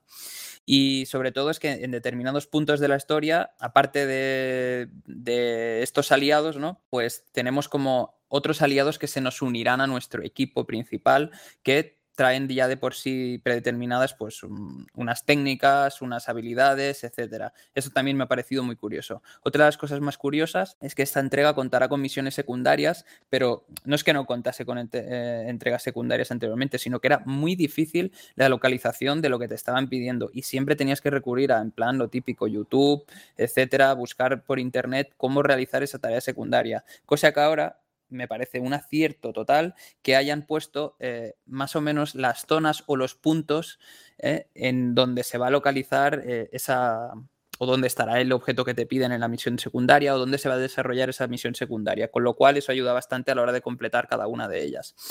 Y una de ya para acabar, una de las cosas que quiero comentar es que el aspecto técnico estoy un poco. el sabor que me ha dejado es agridulce ¿Por qué? Porque a mí el aspecto técnico ya me gustaba. Pero claro, mm, teniendo en cuenta que damos el salto de 3DS a, Nintendo Switch, yo creía que la mejora del aspecto visual iba a ser un poco mejor. No quiero decir que no hayan cambiado cosas, pero me parece mm, que los modelados y todo esto básicamente está hecho muy, muy, muy, muy, muy parecido, por no decir casi igual que en el de 3DS. Entonces, me refiero que yo creo que a pesar de que ella me gusta y el estilo de dibujo me encanta, podían haber mejorado un poco el aspecto visual, que como por ejemplo en escenarios, em, mientras vas andando, que el, mapa ahora pues puedes rotar la vista y todo esto, que son cosas que han mejorado y, los escenarios también los han mejorado. En cambio, en el combate y en el, estilo de dibujo, creo que podían haberlo mejorado un poco. Por eso digo lo de agridulce. Aún así, no es algo que me tire para atrás del juego, porque ya de por sí me gustaban anteriormente, ¿no?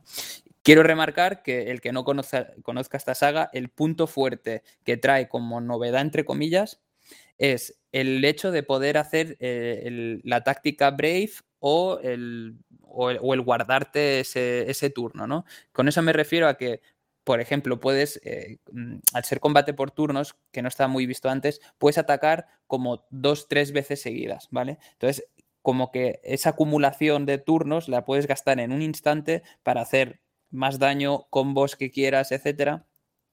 Con eso generas eh, situaciones en combate que no, que no, son las habituales, pero ¿qué pasa? Que lógicamente luego cuando te vuelve a tocar tu turno tienes que esperar pues esos tres turnos que has gastado seguidos, los tienes que esperar. Pero también eh, existe la parte contraria, que es la de guardarte turnos, es decir, que tienes un turno y en lugar de hacer algo eh, guardas ese turno para luego hacer dos turnos de golpe. O sea, me parece una estrategia muy potente y que sabe sacar a relucir muy bien esta, esta entrega de, de Bravel y Default, igual que las anteriores, ¿no?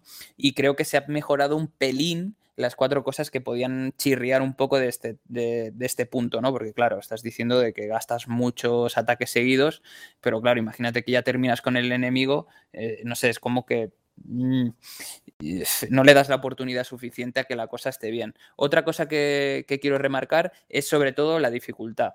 La dificultad me encanta que sea un reto, o sea, el juego de por sí ya es un juego difícil, aunque lo pongáis en modo fácil, que existe la posibilidad, es un juego que, mm, es un reto para el, para el, usuario, ¿vale? Sobre todo yo creo que la gente que va a empezar a jugar ahora eh, es difícil empezar en un modo que no sea el fácil, porque sinceramente eh, en modo normal, por ejemplo, ya hay muchas cosas que aún ya estando adaptado al estilo del juego cuestan bastante, pero por otro lado me encanta que, sea un reto ¿no? para, para el jugador y es una característica característica que, quería destacar del juego, esa, curva de dificultad que me parece que está muy bien traída y que pocos juegos eh, está tan bien adaptada hacia el usuario, eh, la curva de dificultad que, tiene el juego.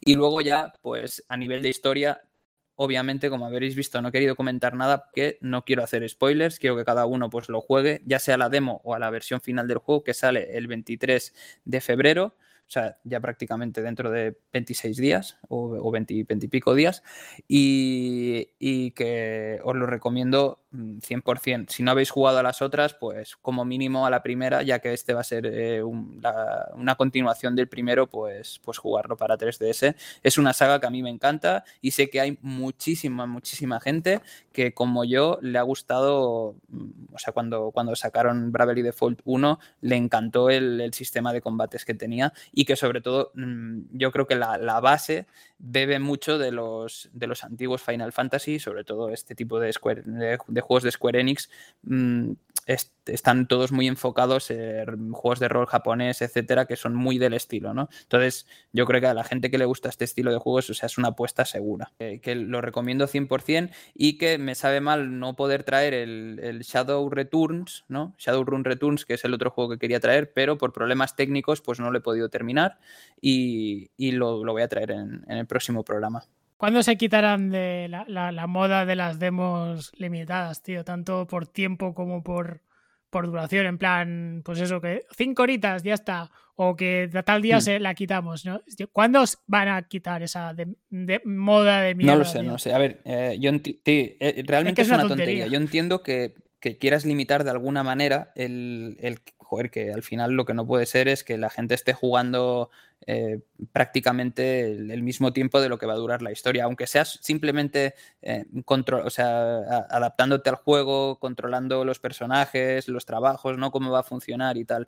Pero es verdad que toca, o sea, en este caso yo lo he dicho como un punto muy negativo, el, tema del control del reloj, es que, te, lo juro, es que molesta el, el, hecho de que estás jugando y que te metan prisa para terminarlo, tal. Yo sinceramente creo que deberían estar como capadas, pero hasta, o sea, hacer una demo hasta cierto punto. Ya está, da igual lo que juegues o lo que tardes. Creo que así estaría mejor, antes que, poner limitaciones, como tú dices. Yo creo que simplemente por el tema de, del engagement, ¿no? De lograr el mini evento de estar la demo ahora disponible, ¿no? Como por ejemplo ha pasado con el Monster Hunter Rise, ¿no? Dices, está X tiempo y si no lo juegas ahora es que no lo vas a poder probar más, ¿no? Y, y crear ese efecto evento, que bueno, supongo que a nivel comercial les funcionará, pero también es cierto que, bueno, eh, las demos toda la vida han funcionado y, al final si el juego es bueno o te gusta o no, la demo realmente lo que te, quita esa, esa incertidumbre, ¿no? O sea, no creo que reste ventas, sino al contrario,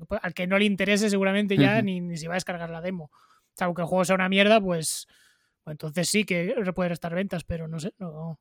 Todos los que probáis el Bravely Default 2 acabáis seguramente comprando, comprándolo en algún momento, por lo tanto, limitarlo. Entiendo el efecto este por el, todo el tema del marketing, pero, pero vaya, yo creo que es más conservadurismo de las compañías que otra cosa. Sí, sí, sin lugar a duda. Y yo creo que además es lo que comentabas. O sea, cualquier cosa que tiene limitación, eh, lo estamos viendo como un, ejemplo sería el tema de las ofertas, ¿no? durante X tiempo eh, está de oferta esta cosa. Sabes que la gente va a tener ese, el, de entrar, jugar y tal. Entonces yo creo que le, pica a la gente igual con esto, ¿no? De solo de tal día, tal día o tantas horas. Entonces la gente como que eh, juega ya sí o sí o sea, entra a jugar como que le llama la atención, pero sobre todo coincido con lo que tú dices, es decir, no hay nada, bueno, quizá alguien de los que tenía pensado comprárselo juega la demo, pero serán muy pocas personas. ¿eh? residual, Exacto, coincido totalmente contigo que cualquier persona que tenía pensado Bravery Default, eh, comprarse Bravery Default 2, eh, que haya jugado la demo, se lo va a acabar comprando, más o, sea, igual no de, lanzamiento, pero sí se lo va a acabar comprando, no tengo ninguna duda.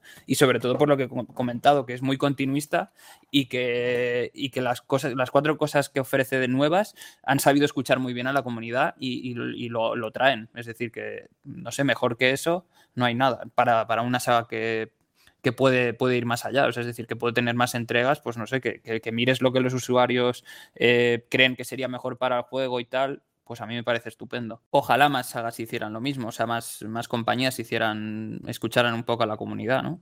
Hmm. Sí, sí.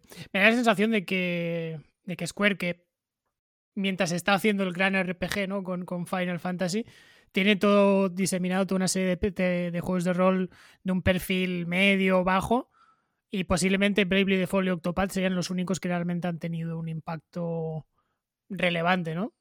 Sí, sí, sí. Tú, que estás mal metido, tío, porque hay, hay, otros, hay muchos, ha habido varios, pero siempre han pasado un poco de, bueno, no está mal, o bueno, como que no han tenido mucho impacto. En cambio, Octopath y Bravely sean los únicos que... Exacto. Sí, son los únicos, sinceramente, así de, renombre que, hayan salido bien, creo yo. ¿eh? Los es que, a ver, Square Enix nos tiene acostumbrados a sacar este estilo de juegos, muchísimos juegos de, de este estilo, y, y la mayoría no están saliendo bien. A ver, mm, creo que de la misma compañía y de los mismos, o, no sé si de exactamente los mismos desarrolladores, pero por ejemplo estamos viendo ya los, los últimos Dragon Quest, que también son de Square Enix, si no, recuerdo mal, eh, son los únicos que podríamos decir, pero bueno, ya es una sagra muy consagrada, o sea, no, no sé mm, que como que ya es habitual, ¿no? Que, que, los Dragon Quest estén bien hechos. Aún así, los últimos también es verdad que están dejando un poco de lado la esencia que tenían que tenían los anteriores, pero bueno, que sí que podríamos decir que Dragon Quest, eh, el Octopath y el, y el, y el Bravely Default serían los únicos que están triunfando. Ah, lógicamente fuera, del, fuera de lo que sería el producto principal que sin duda es eh, Final Fantasy de Square Enix. yo me refería más a, estas pequeñas apuestas, ¿no? Como los, los remakes de los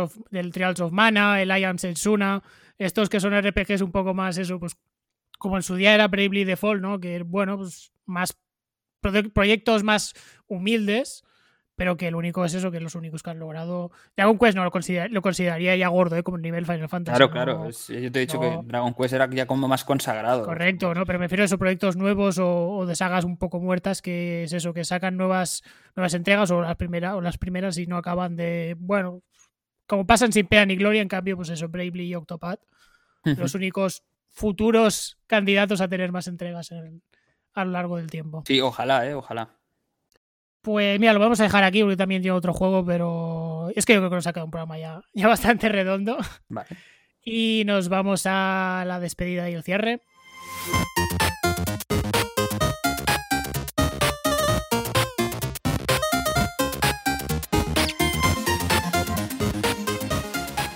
Y como siempre, antes de cerrar, hacemos una pequeña ronda off topic de cositas que queremos hablar. Mayor, ¿tienes alguna cosita que te apetezca comentar? A ver, yo hoy, en lugar de traer una serie, algún libro, alguna película o así, eh, quiero recomendar eh, un canal de YouTube, aunque parezca raro, que últimamente estoy siguiendo y, que me parece muy curioso por lo, por lo bien que, que, trae la información y yo creo que a los amantes del, fútbol les va a gustar muchísimo. Es el canal de Maldini, que, seguramente todos los conoceréis, ¿no? es Mundo Maldini. ¡Cáscale! Exacto. Y es que este tío, eh, sinceramente, si no es el que más sabe de fútbol a nivel europeo o mundial, eh, es, una barbaridad. Y me gustan mucho los análisis que está trayendo últimamente de, los equipos, de estadísticas de los equipos, de varias ligas. Entonces a mí me gustaría recomendarlo porque creo que a la gente que le gusta el fútbol y, y, está un poco metida dentro de que sigue a tal equipo de tal liga y tal, dejando de lado ya las coñas y los memes que siempre salen, ¿no? De que el tío se mira como la, tercera liga de Uzbekistán, que a nadie le importa y se conoce a jugadores de, pues de, bajo perfil, vamos a decirlo así. Pero, pero me parece que, que de los, es de los pocos que, en YouTube hacen análisis eh, con, cara y ojos y que, que, están de putísima madre. O sea, mi recomendación es que, le deis una oportunidad si sois fans del mundo del deporte, en concreto del fútbol, pues que está muy bien lo que trae. Y que, y que, yo creo que todo el mundo eh, más o menos lo conoce a Maldini. O sea, es un, me refiero que es un personaje, no es, no es un desconocido que ha saltado a la fama por, eh, por ser creador de contenido. Que me refiero que es alguien ya con, un recorrido detrás muy potente en Canal Plus, por ejemplo, bueno, etcétera. Pues me ha gustado, tío, eso que recomendaras un, canal de YouTube y, te lo voy a copiar. no, lo tenía pensado. pero usted dijo, pues es verdad, sí, es original. Pensaba que me vas a recomendar, yo qué sé, tío, cuando has dicho algo diferente, pues yo qué sé, el parque debajo de casa, que está de puta madre.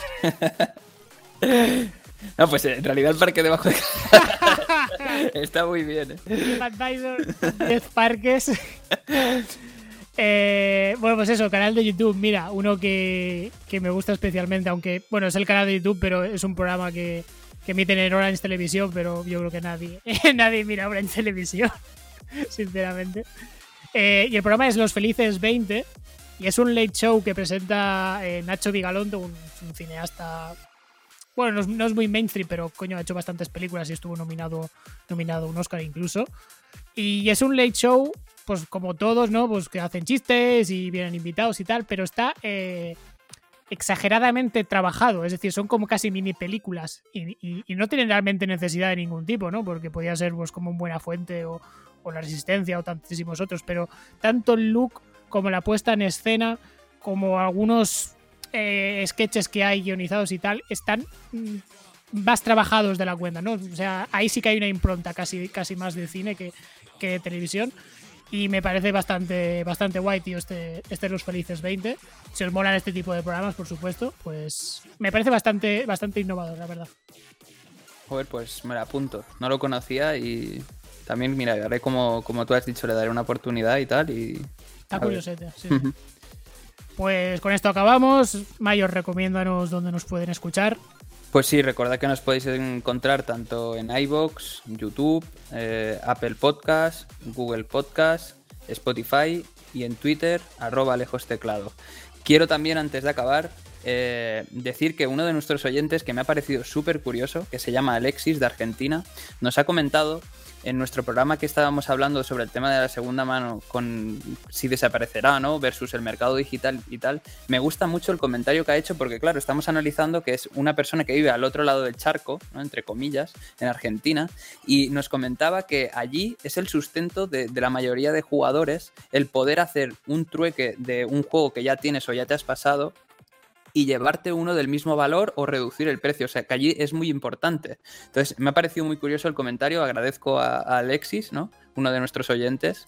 Que, que, nos dijera pues cómo está el tema allí, ¿no? Y, que él no le ve futuro al tema del mercado digital por lo que comentaba, que mucha gente eh, hace el tema de intercambios y, y, así da entrada y salida a los juegos que tiene, eh, incluso por el mismo precio que en plan, no tienes que desembolsar nada, ¿no? Para, para quedarte otro juego del mismo valor o, rebajarlo.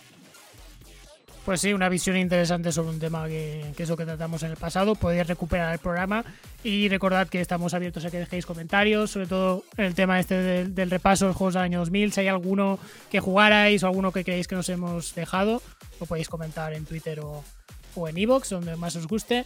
Y con esto acabamos. Nos vemos en el siguiente programa. Adiós. Chao.